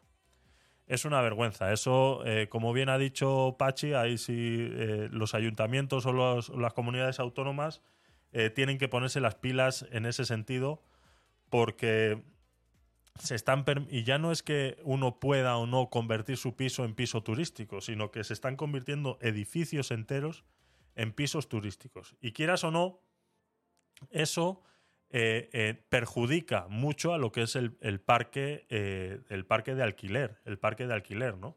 Entonces, es, es, muy complicado. O sea, si ya de por sí el, el, gobierno no ha hecho nada en construir, inyectar vivienda pública resulta que la gran mayoría de esa vivienda en alquiler se ha convertido en piso turístico porque ha tenido unos beneficios fiscales y se gana mucho más dinero con, de esa manera, pues eh, resulta que eh, te encuentras con ese problema, que ya la gran mayoría de esos pisos que antes estaban en alquiler ahora son pisos turísticos y bueno, es de entender, la gente lo que quiere es ganar dinero y si no se encuentran, incluso son mucho menos ocupados eh, los pisos turísticos que otros pisos. Entonces, por algo será. Por algo será. Leí que les pedirán un depósito al solicitar uno. Al turista le pedirán un depósito para reservar los pisos. Sí, se hace, se hace, se hace. Se hace, se hace. Em, con los pisos turísticos, nos dice Francisco, eh, calculan también la inflación interanual, que no eh, sé ni cómo lo hacen, eh, será eh, con la inflación, infirmación, infirmación. Eh, con los pisos turísticos calculan la inflación interanual. Información inmediata del IVA. Sí, bueno. El tema con los pisos turísticos es que salen, primero salen del parque de alquiler y pasan a formar parte de turismo. Entonces, eh, ya no es que calculen la inflación, sino que todos esos números que escuchamos eh, del parque turístico eh, aumentan. Por ende, dejan de realmente contribuir a la parte social de, de, la vivienda.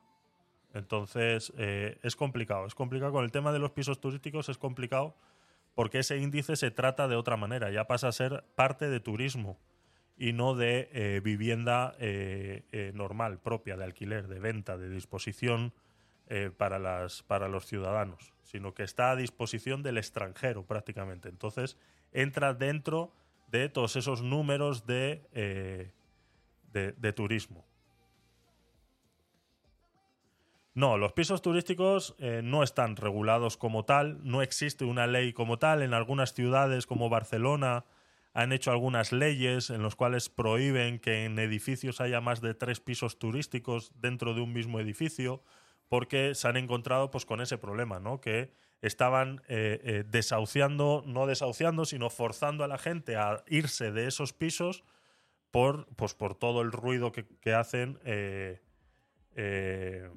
que hacen por, por, por el tema ese de, de los pisos turísticos, ¿no? Entonces sí hay, hay cierta regulación, pero no... Falta, falta mucha regulación. Eh, seguimos con, con Doñana, venga. Escasez de agua. Por lo tanto, tenemos que hacer muchas acciones y muchas actuaciones. Entre otras, eh, y esto se está avanzando mucho en el... A mí con lo que me da mucha risa con el tema de Doñana es que como muy bien se lo ha hecho saber Alsina, eh, la mayor parte del tiempo ha gobernado el Partido Socialista, que es el mismo Partido Socialista que está ahora, solamente que con otro presidente. Y no se ha hecho nada. No es que no se haya hecho nada, sino que han sido, o sea, dan a entender como que el problema de Doñana es un problema de la noche a la mañana. Es como si de repente se hubiera secado porque ha venido una gran eh, eh, sequía y de repente se ha secado y ahora tenemos un gran problema que tenemos que formar, eh, que tenemos que solucionar. No, señores, esto es un problema que viene desde hace muchos años atrás, que se han hecho muchos trasvases de, Doñana indiscriminadamente. O sea, para ponerlo de manera sencilla, las gallinas que entran por las que salen Si salen más gallinas de las que entran, Doñana se seca. Ya está. Y eso está. Entonces, no ha habido nunca una política seria sobre el tema de Doñana. No ha habido. Entonces, ahora, igual de repente ya es tarde. Porque ahora ya no solamente ya no vas a hacer esos trasvases que necesitan los agricultores para seguir plantando. Es que nos vamos a encontrar en que ya, eh, si ya metíamos verduras de Marruecos, ahora vamos a tener que eh, traer muchas más porque ya no vamos a poder cultivar aquí. Porque no se ha hecho de la manera adecuada. Y que lo que se tenía que haber hecho, en vez de hacer trasvases indiscriminados constantes durante años, era haber obligado a estos o pues con todas estas ayudas que reciben de Europa constantemente los agricultores, que si para abono, que si no sé qué, haberlos incitado a un tipo de regadío sostenible y dejar ese regadío de hace 100 años con acequias y eh, eh, eh, sistemas que lo único que se hace es desperdiciar agua. Entonces volvemos a lo mismo de siempre. Estamos tarde. Y si ahora a mí me dices que es mejor sí, hacer el trasvase para que estos señores puedan cultivar y yo pueda tener verduras a un precio justo o traer verduras de Marruecos? Pues creo que ya sabes mi respuesta.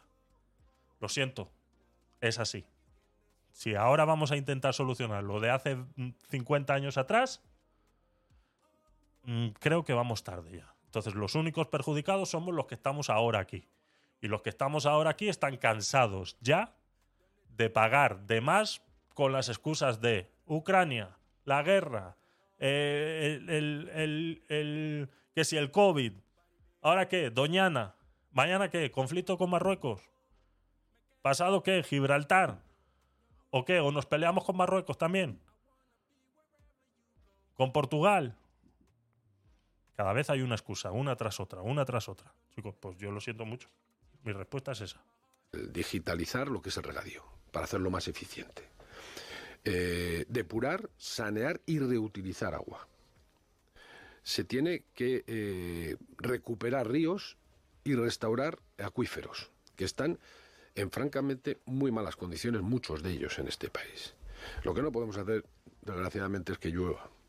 Pero todo lo demás tenemos que actuar sobre ello y para eso, como digo, se destinan más de 22.000 millones de euros. Pero es que el primer decreto de sequía ya se hizo el año pasado. Y también se destinaron, creo recordar, que más de 400 millones para ayudar precisamente al campo en sus dificultades. Y ahora se está negociando la flexibilización. ¿No os dais cuenta de una cosa? Lo hablábamos cuando, no recuerdo qué, qué tema era específicamente, pero sí os digo un pequeño detalle es que cada vez que hay un problema de estos de, calentamiento global y todo esto que hablamos de sequías y hablamos de todo eso, algo, hay algo que nunca falta y son las botellas de agua en los supermercados. O sea, la gente no tiene agua en el grifo. La gente ahora este verano que se agarren si no tienen la piscina llena. Porque muchos no van a poder llenar ni siquiera la piscina. Si la tienen vacía o son de esos que les gusta vaciarla todos los años o cada dos, tres años eh, eh, que, se lo piensen dos veces o que empiecen a llenarla ya porque les van a prohibir llenarla. Pero eso sí, la botella de agua en el supermercado nunca falta. Nunca falta. Siempre hay. ¿Por qué? ¿Por qué hemos regalado esos acuíferos tan preciados a empresas privadas? ¿Por qué? Regalado. ¿Por qué? Vale. Apellido Fonbella. De, del PAC, para también, de la PAC para también eh, ayudar y que haya ayudas directas a, los regantes. Pero es evidente que vamos a tener que empezar a cambiar ciertas mentalidades. El regadío produce, eh, es el veintitantos por ciento, pero produce casi dos tercios de, la, de los productos eh, vegetales y que, que consumimos, ¿no? Claro. Pero seguramente en el futuro vamos a tener que pensar en, utilizar eh, otras siembras de otros productos, de otras semillas que sean menos consumidoras de agua, seguramente. pero entonces lo que hay que decirle a los agricultores de estos cinco municipios de Huelva, sobre todo a los que tienen No, sobre todo a los ilegales, a ver. Sí, a los, a los que tienen los terrenos no calificados para el regadío. Sí, sí, ilegales. Lo que hay que decirles es que se busquen otra ocupación, que no se pueden dedicar a la Bueno, vamos a ver cómo les ayudamos, pero estamos hablando ya de regadíos ilegales, ¿no? Y claro, si no hay agua para partir, se le puede prometer el oro y el moro como está haciendo la Junta de Andalucía, pero es que no hay agua. Y es mentira. Pero la Junta de Andalucía lo que dice que no hay agua porque ustedes no han hecho el trasvase. Que, que no, que si es que ya estamos en un momento en el que los trasvases, el que lo prometa está mintiendo también. Vuelvo a decir, el agua es un bien escaso. y por lo que estamos viendo del cambio climático y de la, eh, de la emergencia climática que, vivimos, lo va a ser todavía más. Por lo tanto, no prometamos lo que no se puede hacer. ¿El trasvase lo han prometido ustedes? No, no es verdad. Los trasvases, los trasvases, desde que ha llegado este gobierno, no ha propuesto encima de la mesa ningún nuevo trasvase. Bueno, pero la vicepresidenta Rivera ha prometido que va a seguir adelante con las obras que están pendientes del trasvase del Tinto y el Odiel. Lo que está diciendo ella es que no va a ser agua para regar, va a ser agua para recuperar el acuífero. Pues es que estamos, pero estamos por eso digo, estamos hablando de recuperar, estamos hablando de que tenemos se va a hacer, el 44% de los acuíferos están en riesgo de ser no utilizables. Y tenemos con urgencia que recuperar acuíferos para que puedan ser utilizables para el consumo humano. ¿Eh? Y por lo tanto digo que nadie espere que un trasvase le va a salvar el regadío porque no se va a poder hacer. Otra cosa es que se destinen, como digo, a esto que es todavía más urgente, porque es que si no, no la podremos ni beber. Ni beber. Pero el trasvase se va a hacer, quiero decir. Pero para esto. Sí, que no se va a abandonar esa, esa intención. Porque la, la, posibilidad de reducir, por ejemplo, el núcleo urbano de Matarascañas, esa no se la, esa no se la plantea nadie, ¿no? Porque de ahí también se chupa muchísima agua del acuífero, claro. Claro, donde la gente vive se utiliza el agua, sí. Y no se plantean... Echarlos, no. Hombre, echarlos. Tú, sí. Yo no gobierno, entiendo. No, no, pero quiero decir, no, es que, sí, claro, no, es que, claro, cuando dices eso, dices, no, la solución sería echar a la gente que vive ahí. Pero ¿quién ha dicho eso? Yo le estoy preguntando a usted. ¿Usted, me ha, ¿Usted, me ha, escuchado a mí decir que hay que echar a alguien de algún sitio? Hombre, a veces con las preguntas se deduce la intención. Pues se equivoca completamente. sí. Lo que le estoy... No, no estamos pensando en echar a nadie. Pues está pensando... De, de dónde viven. Bueno, está pensando decirle a los agricultores que se busquen la vida porque no se puede cultivar. Estoy, estoy diciendo lo que he dicho, no lo que interpretas tú que he dicho. He dicho que no estamos pensando en echar a nadie donde vive y estoy diciendo que nadie puede prometer a los agricultores Aunque estén ilegales. que tienen regadíos ilegales que van a tener agua porque no la van a tener. Los de los regadíos ilegales. Pero sí. va a seguir habiendo agua para quienes veranean en Batalascañas. Para vivir. Veranear, más que. Bueno, bueno casi, casi todo el que va allí va a veranear. Más que a vivir. Y esa construcción existe, esa organización existe porque se toleró desde las administraciones, singularmente una que era la Junta de Andalucía, gobernada por su partido durante 36 años. Sí, no, pero no, le vamos a echar. Que si hablamos de la situación en la que está Doñana, igual un poquito de autocrítica también debería hacer en partido. ¿Tú me has visto que no he hecho autocrítica? Pues la verdad es que no he visto ninguna. Bueno, pues mira, pues toda, la autocrítica que quieras, pero yo prefiero buscar las respuestas y las soluciones con rigor para la situación que vivimos ahora, en lugar de buscar culpables, que es lo que algunos se dedican todo el día. Porque hay que salvar Doñana y no hay que salvar la Ricarda, que es este ¿Y quién ha dicho que no? No se va a construir la tercera pista del Prat. Vamos a ver, pero vamos a intentar salvar todo lo que haya que salvar en este país y Doñana es un patrimonio, vuelvo a repetir, de la humanidad. ¿eh? Y sin embargo, en el Prat estamos hablando de un humedal que, que, puede tener su supervivencia aún aumentando la pista del Prat. ¿Cómo? ¿Cómo? ¿Qué, ecologista dice eso? Bueno, hay ecologistas de todo tipo. Hay ecologistas de todo tipo. Hay ecologistas que no nos dejan poner ni un molino de viento en ningún sitio de este país, y hay ecologistas que apuestan por las energías renovables, eh, depende. ¿Me está usted diciendo que se puede construir la tercera pista del aeropuerto del Prat sin afectar negativamente al humedal de la Ricarda? Manteniendo el humedal. sí. ¿Y entonces dónde ponemos la pista? Yo he dicho manteniendo eh, la supervivencia del humedal. No digo que no le afecte, pero se mantendrá la supervivencia de ese humedal afectándole negativamente. Y además, por cierto, los, ecologistas, el Ministerio de Transición Ecológica está lleno. ¿De ecologistas? Sí. Y están a favor de la... Forman parte del gobierno, forman parte del gobierno que ha puesto esto en marcha. Qué sinvergüenza, eh, de verdad. O sea, si tú hablas de que eh, eh, los políticos son unos sinvergüenzas, o sea, es que hablando así lo demuestran. O sea, está hablando de su propia gente que hay. ¿cómo, cómo, cómo, ¿Cómo sería? O sea, ¿cómo, ¿Cómo pones esto para que, para que lo entendamos todos? ¿Qué son? Eh, ¿Ecologistas eh, eh, con doble moral o con doble bolsillo? son ecologistas de cartera A y cartera B. Es lo que está dando a entender. son ecologistas hechos a la medida. Como traje, traje hecho a la medida. Sí, sí, sí. Entonces, eh, si está dando por hecho que eso existe, ¿por qué no podemos pensar lo mismo de ellos? ¿Por qué ahí sí molesta? ¿Eh? ¿Por qué ahí sí molesta? Explica, explica cómo vas a poner una tercera pista del aeropuerto respetando el humedal. Es que este se cree que un humedal es un, pequeño lago con unas plantas que flotan y unos juncos muy bonitos. Y ya está, ¿no? Cogemos los juncos, los trasplantamos, los movemos 50 metros más para allá y ya está. Solucionado. Pero y toda la fauna y que hay en un humedal, con un aeropuerto al lado, con una pista, o sea, que va a drenar eh, eh, gasoil, que va a drenar eh, el caucho de las ruedas, el ruido. eso que, eso como, como le dices al, al pequeño pato o a la pequeña rana que está ahí, que tiene que aguantarse ahora el avión aquí al lado. Explícalo. Oye, aparte, aparte de trasladar los juncos, como decías, bueno, faltaba algo, ¿no? Eh, mejor dicho, de pedirle a los cherokees allá que te, te bailen la danza del, del agua, ¿no? La danza de la lluvia. exacto, exacto. Es increíble, es increíble. Es que este yo no sé qué se piensa que es un humedal, de verdad. Qué ignorante es en el Ministerio de Transición Ecológica creen que un aeropuerto es... No sé, pregúntale a ellos. Un aeropuerto ah. es ecologista. No sé, pregúntale a ellos. Pero yo estoy digo que está forma parte del gobierno eh, que ha puesto en pista este esta ampliación. Esta ampliación. ¿Por qué no le ha agradecido usted al Grupo Parlamentario Popular que les haya salvado en lo de la rectificación de la ley del solo sí es sí?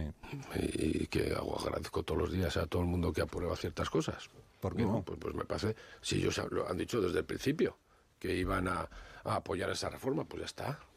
No pasa nada. Y usted dijo que no iba a negociar con ellos. Y no hemos negociado más que cuestiones muy técnicas. Y eso no es negociar. Pero muy técnicas sobre fe, casi fe de ratas. Ya sé que alguno me ha puesto a pedir porque he dicho fe de ratas.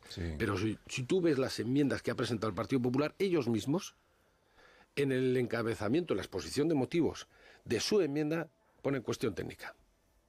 Porque hemos cambiado cuestiones técnicas fundamentalmente. porque el grueso, porque el grueso no. El código penal es una pura cuestión técnica. No, Exactamente. pero es que el grueso de la modificación de la ley estaba en la propuesta del Grupo Socialista. Y con el Partido Popular lo que hemos negociado son esas cuestiones técnicas que modifican una frase donde dice lo que hace referencia a los tres párrafos anteriores por lo que hace referencia a los párrafos anteriores. Cuestiones de estas. Y la única, así con más enjundia, era una que ponía eh, en estas circunstancias y hemos eh, cambiado circunstancias por, con estas modalidades o algo así. Punto. punto. Es decir, no ha habido. Eso, eso se llama negociación parlamentaria para modificar algunos aspectos del Código Penal. técnicas. Y el Código Penal estaba en la propuesta del Partido Socialista. Que no habría salido adelante de no ser por el Grupo Parlamentario Popular. Muy bien. ¿Y, usted no, no, quiere agradecer el, apoyo? Pues me da igual, muchas gracias. oye, oye, oye. Sí, sí cuestiones técnicas y le falta decir cosas nazis también. O sea, ¿no? eso está bueno, eso está bueno. ¿Qué haces? ¿Cosas? Sí. ¿Cosas nazis? Sí, Peter, cosas nazis. Pues eso es lo que están haciendo, ¿eh? Pero da que, que, me, me, pero me vino en la mente al instante, ¿no? Sí, sí, sí, está, está, está, con esa divagancia y divagando y divagando y puro el, populismo, pues, pues diva, e, e, erupcionando que, que dice que, le faltó decir eso nomás. Exactamente, exactamente. Muy bien traído, muy bien traído. Vamos allá. No sé qué hemos avanzado, pero parece que es una cosa de cortesía parlamentaria. ¿no? Yo le he escuchado tantas veces al presidente Sánchez agradecer el apoyo a Esquerra, a Bildu, al PNV, por los presupuestos, por la reforma, no sé, parece que le cuesta a usted porque es el PP, ¿no? no, no, no, no, sí, ellos no, sí, ellos mismos ya, ya se pusieron las medallas y no, no, hace falta que nadie se lo agradezca. Ellos ya se levantaron de pie a aplaudir una cuestión que era un poco teatral, ¿no? Eh, y mucho escenografía, porque una ley que no les gusta, se pusieron a aplaudirla de pie. Esto sí que es curioso. La rectificación de la ley. No, no. Lo que aprobamos al final fue la rectificación para tener una ley. No, no, para no tener ley. No, ley ya tenía. Lo, que, lo que han aprobado es cambiar la pero, Sí, sí, pero para mantener la ley. Y de hecho, y de hecho ese mismo día o al día siguiente el portavoz del Partido Popular dice, no, no, nosotros no vamos a cambiar esta ley, porque no es mala. Pues eso no era lo que decían hace dos días. Hace dos días decía que era no, no, no solo por lo que pasaba con el Código Penal, sino por el conjunto de la ley. Decían que era una ley nefasta y se levantan a aplaudirla de pie. Es que la teatralización tampoco. Pero la modificación, Pachi, o sea, que eres tonto, En el Congreso hay teatralización todos los días. Pues a mí no me gusta ninguna. No, no, no, no, no, no, me lo creo. Eh, pues no. Perdóneme, perdón. Pues, pues, yo tampoco. Forman parte de la, de la vida parlamentaria, la teatralización. Pero no, sí, pero algunas son tan exageradas. Lo que quería decir es que. No son naturales, entonces se nota mucho. Me da la impresión de que le, le cuesta, eh, porque es el, el PP, que le, no, mira, le costaría menos si hubiera sido Bildu. No, no, no es verdad. No es verdad. Me cuesta más porque es el PP, porque el PP no está a favor de la ley. Si hubiera sido un partido popular que hubiera estado a favor de la ley, perfecto, porque estamos arreglando una cosa eh, que los dos compartimos. Pues es que los que están a favor de la ley no han querido ayudarles a arreglarla. Por eso tampoco aplaudí otros discursos. Hombre, estaría bueno que hubiera aplaudido el discurso de quienes están en contra de la proposición de su grupo. Bueno, pues eso. Es pues que... entonces, en sus justos términos. Los que querían la ley resulta que no quieren arreglarla. pues por eso en sus justos términos. No aplaudo a quien no queriendo la ley, ayudando a modificarla, han querido hacer un teatro como que ellos fueran los valedores y tampoco aplaudo a quien queriendo la ley no ha querido resolver una cuestión de efecto no deseado que traía esta ley. De verdad que no entiendo, ¿eh? Ahí sí me dejó. Ah. Me dejó mareado, ¿eh? Ese está como un político que teníamos nosotros allá, que decía, se reunía y dice, tienes razón, tienes razón, con la misma gente de él. Y después se reunía con la oposición, con los partidos en contra, y dice, pues viéndolo bien, tú también tienes razón. no, no, no, entiendo, o sea, de verdad que no lo entiendo. Es que es, es, lo que le está diciendo al Sina. O sea, es que no le habéis dado las gracias al PP porque es el PP. O sea, acéptalo. Ya está, si es que no pasa nada, si ya sabemos que la política en este país funciona de esa manera. Es sensacionalista, está basada en eso, en sentimientos, en ya está. No le vas a felicitar al PP que haya apoyado la rectificación de esta ley porque es el PP y ya está. Y si lo aceptas, quedas bastante mejor que negándolo. Ya está, quedas bastante mejor que negándolo.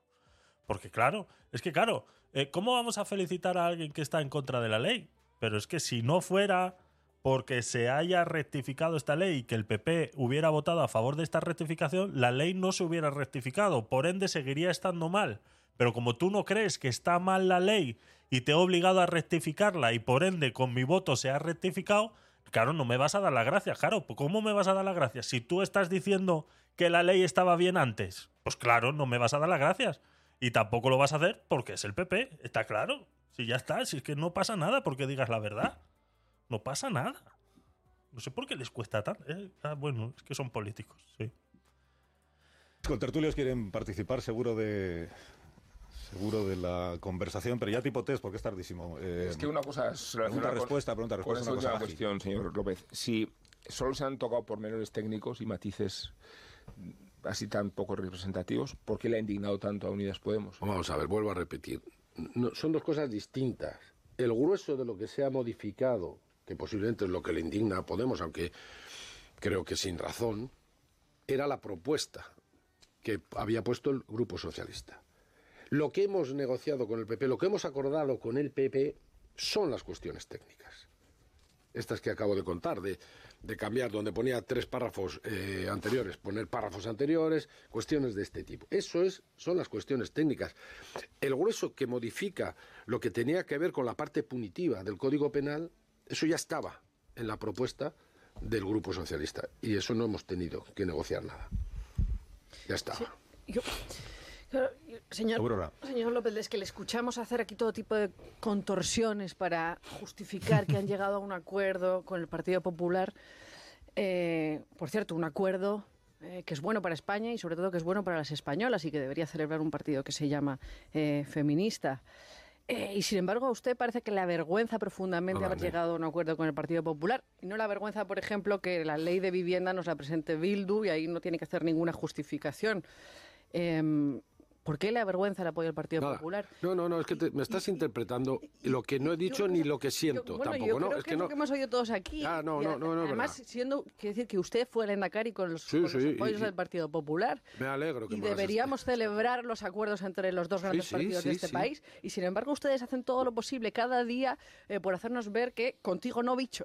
Eh, y que si en algún momento se ponen de acuerdo en algo, es algo sobre lo que hay que disculparse, justificarse, pedir disculpas, matizar. Pues no, pues no, y me estás interpretando y malinterpretando, yo no sé si queriendo o sin querer, porque vuelvo a repetirte.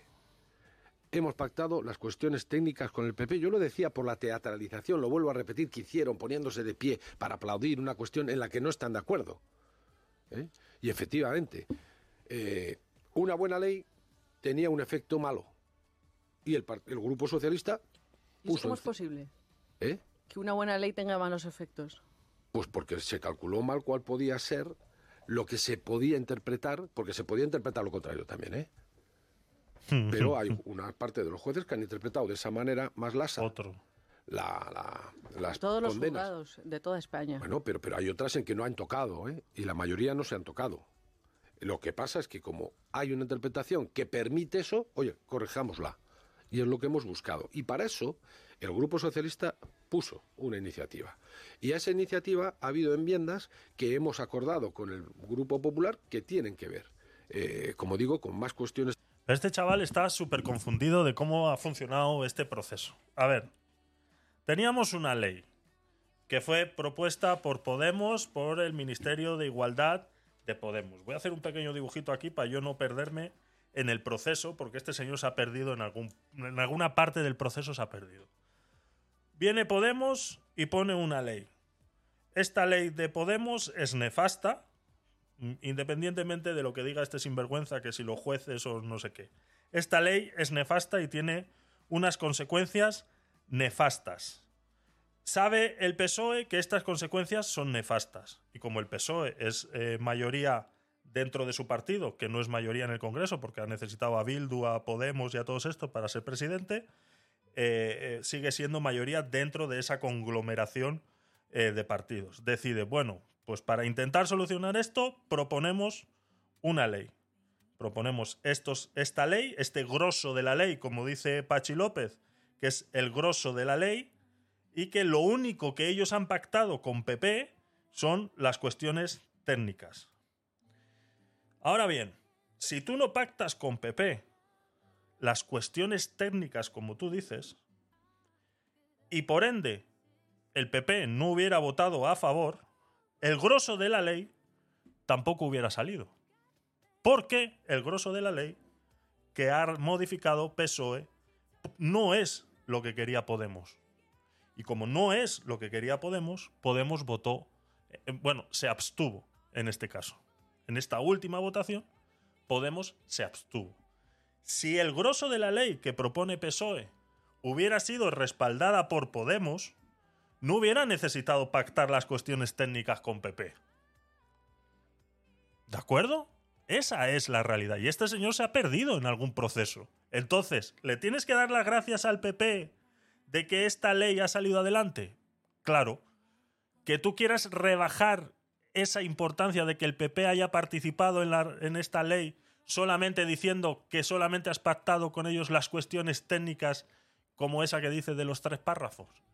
Pues entonces eres un poco imbécil. Porque la realidad es que si el PP no hubiera votado a favor, el grosso de la ley que tú has propuesto como PSOE no hubiera salido adelante, porque Podemos se, se abstuvo.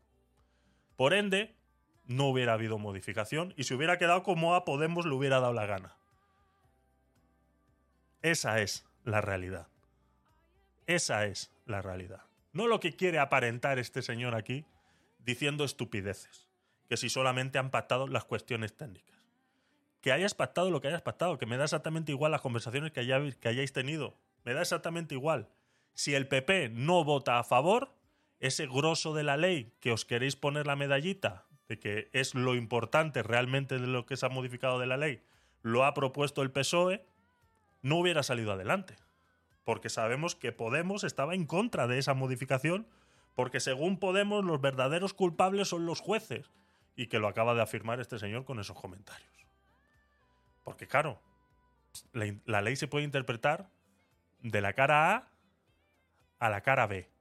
Y dependiendo del juez que esté ahí, va a entender la cara A o va a entender la cara B. No, señores, la ley, si pasa eso, es porque no está bien hecha. Y punto. Ya está. No hay más.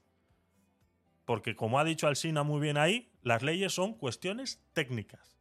Y si técnicamente no está bien hecha la ley, pues te encuentras con esos problemas. Te encuentras con esos problemas que parece ser que los jueces, mm, pues claro, es que este es de derechas, es que este es de izquierdas. Claro, ¿no? Y nos vamos a las películas americanas en las que el fiscal está amañado y no sé qué y no sé cuántos. Venga, y se toma por saco un poco, anda. De verdad. O sea, seamos serios.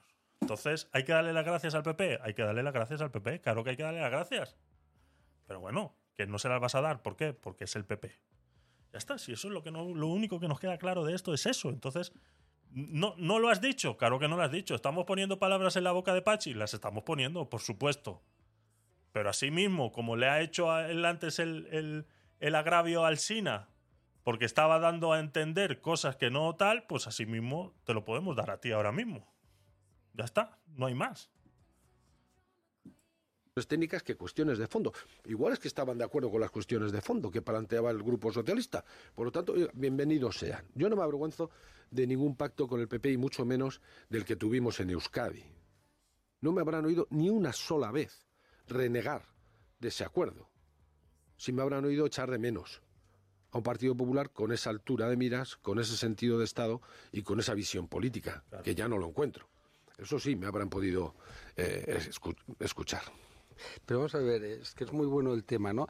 Es decir, ¿usted cree que es posible que el Partido Popular pacte con un gobierno que está entregado objetivamente al independentismo, que ha hecho los indultos, que ha modificado la sedición, eh, perdón, que ha hecho la sedición, que ha modificado la malversación para abaratarla, eh, que tiene como socio... Sí, abaratarla, es decir, ahora si yo soy político puedo ser corrupto, ¿no? No es verdad, al revés. Eh, y que al, revés hay, al revés, hay una nueva figura que antes no existía, que es, por ejemplo, la del enriquecimiento ilícito. Sí. es que es la polla. Es la polla. Espera, vamos a ver, vamos a terminar porque es que esto es increíble. Es decir, podía haber una alcaldesa en Marbella que aparece en 15 millones de euros en cuentas en los ya me a mí que no me sacara usted un ejemplo. Podemos hablar de algún ejemplo de los SERE también para compensar, ¿no? No, no, no, porque es que me estás diciendo, no, que es que me estás diciendo que con esa modificación que hemos hecho se, se abarata las cosas. No, no, hemos puesto. no me vas a conseguir dispersar de dónde iba, ¿no? claro. Como el Partido Popular, que fue muy generoso, yo estuve siempre en contra, ¿eh? que lo sepa. ya lo sé. Se le dije que si se pactaba con el, el, PSOE tenía que ser a cambio de que el PSOE formara parte del gobierno con el PP. Es decir, eso siempre pensé, y el, PP, como son medio idiotas, lo han pagado caro y siempre les pasa lo mismo, ¿no? Pero bueno, sin entrar en ese tema, ¿no? ¿Cómo, ¿Cómo puede el Partido Popular, eh, con ustedes que le están dando palos todo, todo el rato, ¿no? Eh, pues con Unidas Podemos, con los comunistas que están ahí, que son objetivamente comunistas, los filoetarras, que son filoetarras, porque Otegui es un filoetarra, ¿cómo puede usted eh, esperar pactos de Estado? Yo añoro el PSOE de, su época 1, estamos en época 2, ¿no? El PSOE que efectivamente no pactaba con los etarras, el PSOE que no estaba con los independentistas. debieras de dejar esto ya de los etarras porque ETA ya no existe. Otegui no es un dirigente de ETA. Eh, ETA no existe y afortunadamente ha pedido eh, la derrotamos, eh, afortunadamente derrotamos a ETA los demócratas y debieras de empezar a, decir esto de una vez porque esto es bueno para la democracia de este país que ganó al terrorismo totalitario esa batalla y empezar a debieras de empezar a dejar de utilizar Totalmente de acuerdo. Segundo, derrotar a ETA sería lo sería lo que se pudiera comparar sin, que no se me malentienda, ¿eh? ¿De acuerdo? O sea, sé que la comparación puede no ser la más ajustada posible. Y no lo es. Pero si realmente se hubiera eliminado a ETA o se hubiera vencido a ETA, realmente se hubiera vencido a ETA, sería conseguir o tener el mismo estatus que tiene Alemania con los nazis. En Alemania si a ti se te plantea, se te pasa por la cabeza un poquito de pensamiento nazi, te bajan. Te bajan. Aquí no. Aquí les dimos un partido político que se llama Bildu. Aquí dejamos que una persona que perteneció a ETA y que fue el responsable de haber matado a muchísimas personas sea ahora el dirigente de un partido político. Entonces, ¿hemos acabado con ETA? No. No hemos acabado con ETA. No. No hemos vencido a ETA. Lo siento mucho. Lo siento mucho. Y si no, que se lo digan a Colombia con las FARC. Preguntarles. A Colombia con las FARC. A ver qué han hecho. No, no hemos acabado con ETA. Lo siento mucho.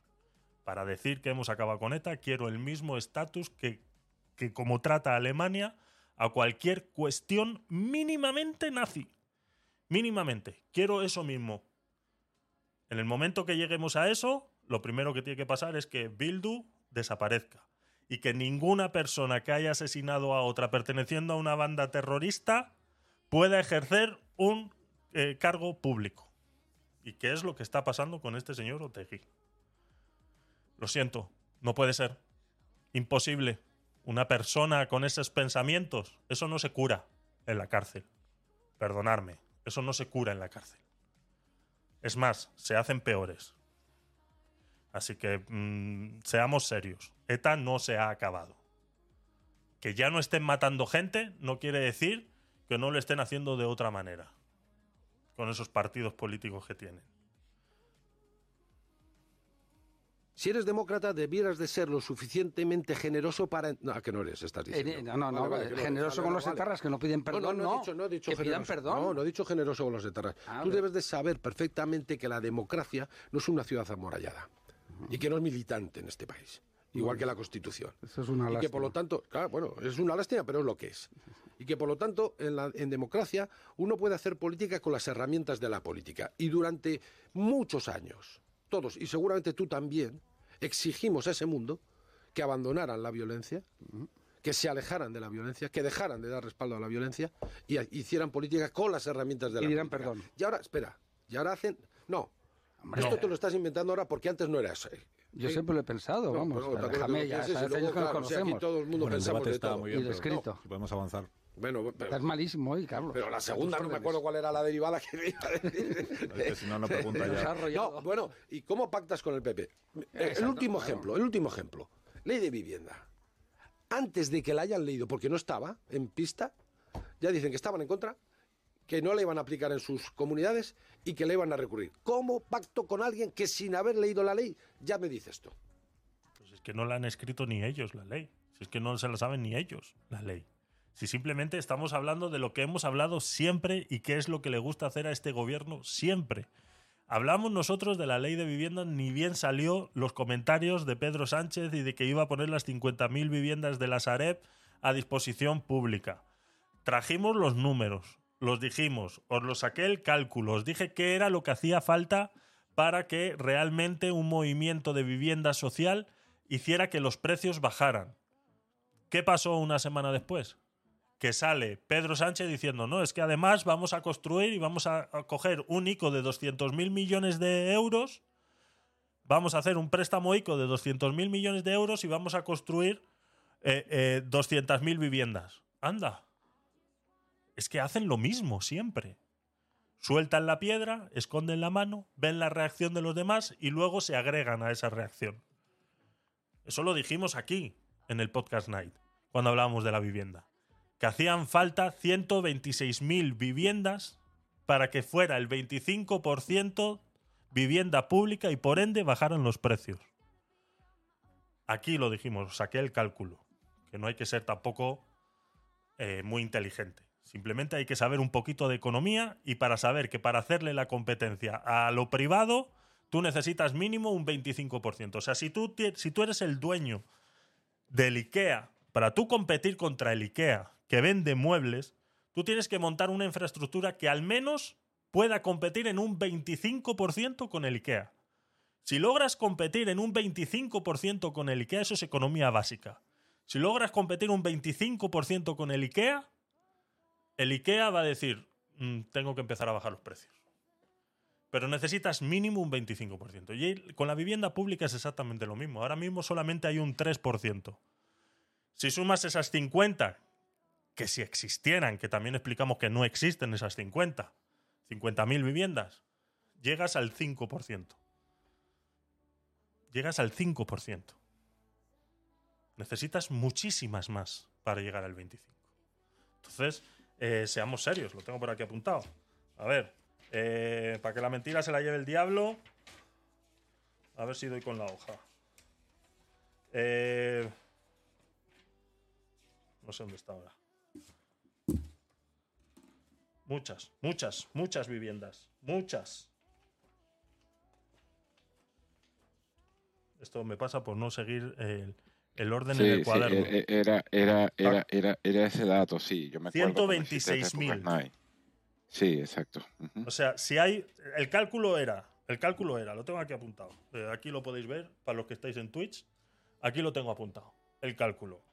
Existen 4.200.000 viviendas a disposición en alquiler. De estas, el 3% actual es pública, lo cual es 126.000 actuales de vivienda pública. El más el 1,19%, que serían otras 50.000. Necesitamos 1.200.000 viviendas públicas para al menos llegar al 25%. Eso lo dijimos aquí en un podcast night. Y cuatro días después salió el tonto del Sánchez a decir, no, no, es que espérese, espérese, que es que no lo hemos dicho todo. No lo hemos dicho todo, que estáis todos diciendo tonterías ahí en las redes sociales y opinando. Que no lo hemos dicho todo, que es que vamos a coger un ICO de 200.000 millones de euros y vamos a construir viviendas. Cuando se coja esos 200.000 millones de euros, porque ahora le contesto yo a eso, cuando se cojan esos 200.000 millones de euros y se empieza a construir viviendas, esas viviendas las vamos a empezar a ver dentro de seis años. Porque las viviendas no se construyen como las, hace tu hijo con el Lego. O sea, necesitas tiempo. Por ende, hasta dentro de cinco años no vamos a empezar a ver esas supuestas viviendas que se van a construir con esos 200.000 millones de, préstamos ICO, que a ver luego cómo cojones lo vas a pagar. Porque esa es otra. Eso no lo dice. A ver cómo cojones vas a pagar 200.000 millones de un préstamo ICO. Un préstamo que da la Unión Europea. Que no se nos olvide. ¿Cómo cojones lo vas a pagar? Eso no, eso no lo dice. Pero ya te sale diciendo, no, vamos a construir 200.000 viviendas con esto, pim pam, pim pam. Y ahora mm, volvemos a lo mismo. ¿De dónde vas a sacar eso? No, eso. Y, van a matacaballo siempre. Van después de la opinión. Siempre van después de la opinión. Entonces, claro, a vista de las tonterías que dice este, claro, es que siempre sacáis todo lo malo. Es que si no sacamos lo malo, tú no estarías haciendo política ahora mismo, porque no se te hubieran ocurrido esas cosas. 1.200.000 viviendas necesitamos para que realmente el precio del resto de la vivienda se vea influenciado y baje. Porque ese, ese, ese parque eh, de, viviendas que van a ir destinadas eh, con este, con este millón doscientas mil viviendas que van a ir destinadas a la vivienda pública, por ende van a estar a precios asequibles para esas familias que no pueden pagar, por ende, los que sí podemos pagar y que ahora mismo estamos pagando casi 900 euros de alquiler, pues nos encontramos en que esas viviendas van a quedar liberadas, esa presión se va a ver mermada, por ende ya no van a poder estar a 900, sino que van a estar a 700. Incluso hasta yo me voy a haber beneficiado si se construyen ese millón doscientas mil. Pero es que para tener un millón doscientas mil viviendas de parque público hay que empezarlas a construir hace 20 años atrás. Y hace 20 años atrás se impulsó lo que eran los VPOs, la vivienda pública, eh, vivienda, eh, vivienda, no me acuerdo, que era con un precio preferencial y que no pagabas el Euribor al mismo precio, etcétera, etcétera, etcétera.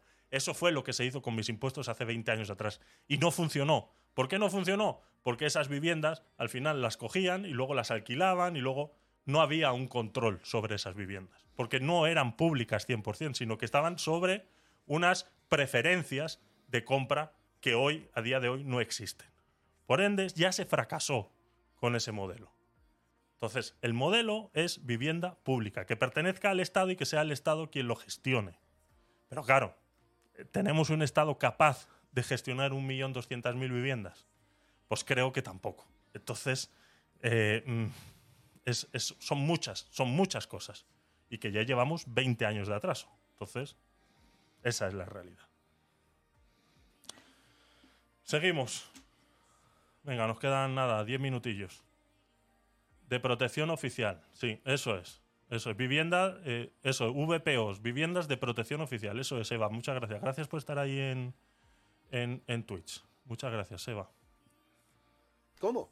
Tú dime. No es pachinos blanco o negro. Ese es el gobierno de los reales decretos ley. Y tú que eres parlamentario y, portavoz, deberías estar en contra de tu propio gobierno que ha aprobado más de un centenar de reales decretos ley, que no negocia con nadie. Eso se llama autoritarismo democrático. no, perdona, debate hemos pasado la charla entre amigos, así que vamos a avanzar, por bueno, favor. Bueno, seguimos luego. Pilar eh, Señor López, una aclaración. La ley de vivienda que se aprueba eso es, Leire, exacto, exacto. Perdona, que no había leído tu, comentario también. Eso es, viviendas de protección oficial, eso es. Este jueves incorpora un arbitraje para que en los casos de desocupación, de, desahucios, eh, las familias vulnerables con hijos sin recursos no acaben en, la calle y se les dé una, una, segunda vivienda. Pero ustedes a la vez, anunció usted mismo, anunciaron la, la enmienda antiocupa, que se conoce, esa enmienda que incorporaron a la ley de eficiencia organizativa y que sigue viva, no la han retirado, que si yo sepa hasta ahora.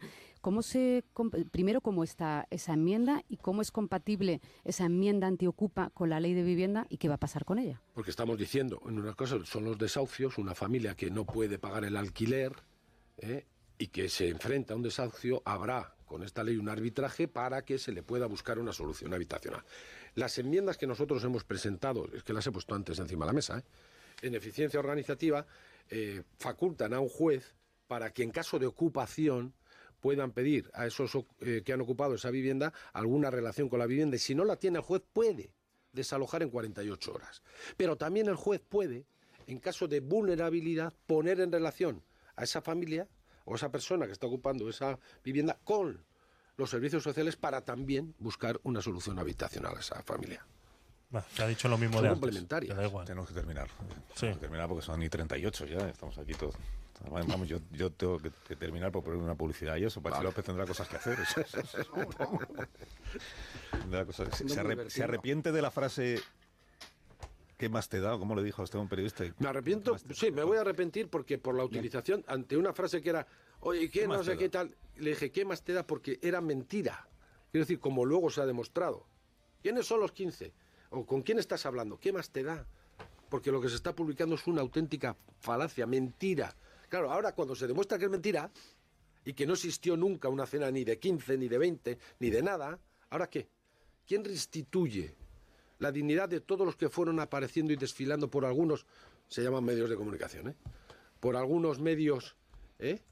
Que luego tuvieron... claro, porque es que... Es cuando usted dijo que más te da, sabía que era mentira lo de la cena de los 15. Porque me preguntaron sobre los que yo estaba hablando y efectivamente estaba comprobando que ahí no había lo que se estaba diciendo, pero fui prudente para todavía como no habíamos acabado de hablar con todos, fui prudente para no decir en ese momento, no hay nada. Lo dije en la siguiente porque ya certificamos que efectivamente no había habido nada. Claro, y entonces, si yo digo los nombres, en vez de decir que más te digo los nombres, el calvario de estas personas, de esos diputados y diputadas absolutamente honestos, ¿cuál hubiera sido? Porque es que esto no es gratis. Porque claro, luego el diputado o la diputada tiene que dar eh, a la mujer, a la familia, tiene que dar eh, excusas de algo que no ha hecho. Y eso es tremendo y terrible. si no lo ha hecho, lo que tiene que decir a la familia es mentira, yo no estaba en esa pero, pero el bombardeo de las redes, porque algún medio de estos, como vuelvo a repetir, que se dice, lo ponen. Y luego los trolls de las redes son brutales, brutales. Incluso intervenían en la Wikipedia para que alguien que había aparecido y que no había estado en absolutamente nada, en la Wikipedia aparecía diputado putero. Claro, ¿y esto quién se lo restituye? Claro, es que no puede ser. Me arrepiento de la frase, sí, pero tenía razón. Claro. Pero se arrepiente.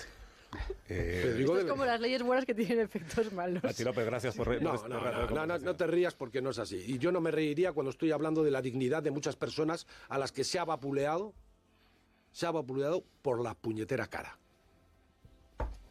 Eh, ¿a quién, ¿De quién está hablando? ¿De que se ha vapuleado por la puñetera cara? ¿De los 45 millones de españoles?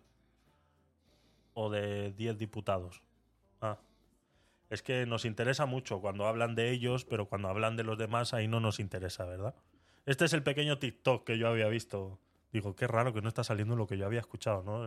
Esta estupidez que acaba de decir y que muy molesto y muy bravo lo dice, ¿no? Como diciendo es que se ha vapuleado la dignidad de estos diputados honestos. Por favor. O sea, seamos serios. Seamos serios. Y la dignidad de los 45 millones de españoles. Y a mí porque me da igual. O sea, réstame a mí dentro de esos 45 millones si quieres. Sí, falta, falta que falta que haya dicho, pues, eh, a ver, con mi corrupto no te metas, o sea. Sí, sí, es que exactamente, exactamente. o, con, o con mis putos no te metas. Exactamente, exactamente.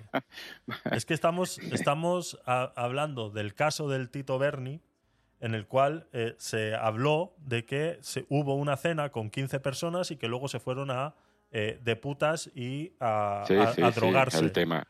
Y ha el tema que el tema que él. Eso es. Y ha salido que esa cena no existió. Pero Tito Berni sí estaba de putas y con droga. Porque están los vídeos. Entonces, que se haya metido en el mismo cesto a todos los. Bueno, pues es lo que hay. Bienvenido al mundo real, caballero. Claro. Bienvenido al mundo real. Eh, pasa pues cuando hablamos de funcionarios, y pasa cuando hablamos de médicos, y pasa cuando hablamos de bomberos, y pasa cuando hablamos de periodistas. Que al final metemos a todos en el mismo saco. Pues bienvenido al mundo real. ¿Hay que estar pidiendo perdón todos los días? Pues bueno, pues si hay que pedir perdón, pedimos perdón. Pero eso no te quita de que el caso Bernie había diputados que utilizaban tarjetas con las cuales tenían que pagar esas eh, cenas eh, supuestamente laborales y que luego se iban de putas y cocaína con esa tarjeta. Porque no nos olvidemos que el caso del Tito Berni se descubrió porque una eh, mujer de uno de estos diputados que que no estaba en esa cena, porque como esa cena nunca se dio, una mujer de uno de estos diputados encontró el recibo de la tarjeta, donde vio que estaba el nombre de una casa de putas. Y entonces dijo, no, es que yo no he ido a esa casa de putas. Han sido otros. Y como es una tarjeta compartida que utilizan, pues han ido otros. Y entonces le dice, pues para que yo creerte de verdad que tú no has ido a esa casa de putas, tienes que ir a denunciarlo. Y ahí fue donde salió todo a la luz del caso del Tito Berni. Y fue en, las Islas Canarias, un diputado de las Islas Canarias, que fue y denunció que esa tarjeta se estaba utilizando. Y de ahí se fue tirando del hilo y se sacó la conclusión de que toda esa gente se iba a decenas de putas y drogas. Ya está. Lo único que no es verdad es la cena. Todo lo demás sí. Entonces, eh, vamos a blanquear una situación porque un pequeño dato de eso no era real, pues lo siento mucho, conmigo no cuentes. Vamos a ver cómo termina esto. Nada, ya se están despidiendo, queda un minuto a ver qué dice. lo del teatro. Y... Que tenga buen día. El tuyo, claro. Que tenga buen día. Vale. Hasta una próxima ocasión. Portavoz del Grupo Parlamentario Socialista. 19 minutos y serán las 10 de la mañana, una menos en Canarias. Ahora continuamos. Pues nada. ¿Qué se dirán ahí en ese, en ese momento que el micro está apagado? ¿Qué se dirán? Hay que leer los labios ahí. Onda Cero. Carlos Alsina. Hay que aprender a leer los labios ahí. Porque ahí se estaban diciendo cosas, ¿eh? Ahí se estaban diciendo cosas. Bueno, pues esta era la entrevista que le hizo Carlos Alsina en el programa de Más de Uno en Onda Cero. Una de estas mañanas eh, hace. Pues este, este vídeo tiene. Eh, no dice la fecha. No la dice en una de estas mañanas que hace poco eh, que pasó, ¿no? Entonces, pues eso es, eso es lo que hemos podido sacar de aquí y, poco más, poco más. No sé, Pedro, si quieres, si quieres comentar algo. No, no, no, no. Muy bien, muy bien. Me gustó el, me gustó el tema de hoy y, y bueno, nada, este pendiente para el próximo aguacate sin hueso, pues y todos los que estén abajo, pues pendiente con ellos. O sea, y una vez más, bueno, este se invita también no solamente eso, sino el podcast night de los martes y de los viernes. Tú coméntales allí, eh, Javi. Correcto. Eh, sí, recordaros que todos los martes y todos los viernes hacemos el podcast night a las 10 de la noche, hora española, donde analizamos eh, muchas noticias, ya sea de actualidad o no tanto, y ya no sea tanto de política, sino también de sociedad, cultura, tecnología y todo lo que se nos vaya viniendo encima. También eh, recordaros que eh, tenéis eh, disponible todos los programas en la web de gabinetedecuriosos.com. Pásate por ahí y ahí tienes todos los enlaces. Arriba a la derecha tendrás eh, todos los enlaces a mis redes sociales. Si estás ahora mismo en Twitch, verás que estamos ahora mismo mostrando la web de gabinetedecuriosos.com. Ahí vas a ver los enlaces a todas las noticias que tratamos dentro de los programas y los enlaces a todos los programas. Ahora bien, hay una cosa que tienes que hacer sí o sí. Y la tienes que hacer ahora mismo. Y va a ser lo siguiente. Vas a ir a tu teléfono, vas a abrir la aplicación de Spotify, vas a encontrar o buscar el podcast de Gabinete de Curiosos y en donde te salen todos los episodios vas a ver que el último dice detrás de la canción número uno, la movida madrileña. Es una colaboración con Spotify y nos han permitido utilizar eh, sus canciones, eh, eh, canciones de la librería de Spotify para hacer un programa, podríamos decir, de radio. Se podría publicar en la radio porque sí, ha quedado bien. De verdad que ha quedado bien.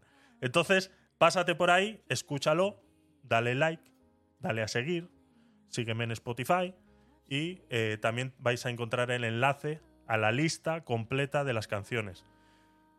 Eh, si tienes eh, Premium en Spotify, pues vas a poder escuchar las canciones completas. O sea, vas a poder dentro del programa escuchar la canción completa.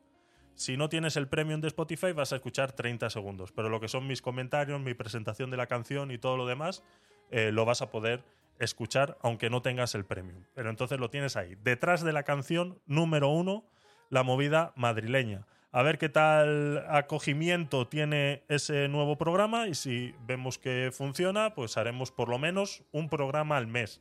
Porque eso sí, trabajo ha traído tela. O sea, hay mucho trabajo detrás de ese programa y que por favor necesito que escuchéis y que le deis like, le deis a seguir, me sigáis en Spotify y cosas de esas para que Spotify vea que este trabajo ha merecido la pena. Eh, Pedro, Sí, y recordaros por último, antes de irnos, qué es lo que hacemos. Sí, hombre, uff, no, se nos puede, no se nos puede olvidar. ¿Qué es lo que hacemos? ¿Qué haces? Aquí, ¿qué haces? ¿Cosas? Sí. ¿Cosas nazis? Sí, Peter, cosas nazis. Eso es. Eso es. Bueno, muchas gracias a todos y que tengan buenas tardes y feliz, feliz puente. ¿eh? eso es verdad, eso es verdad. eso es verdad, eso es verdad. Mañana es el Día del Trabajador y el martes aquí en Madrid es festivo también, así que todos los que estéis en Madrid a disfrutar. Así que poco más. Eh, un poquitito de música y nos vamos.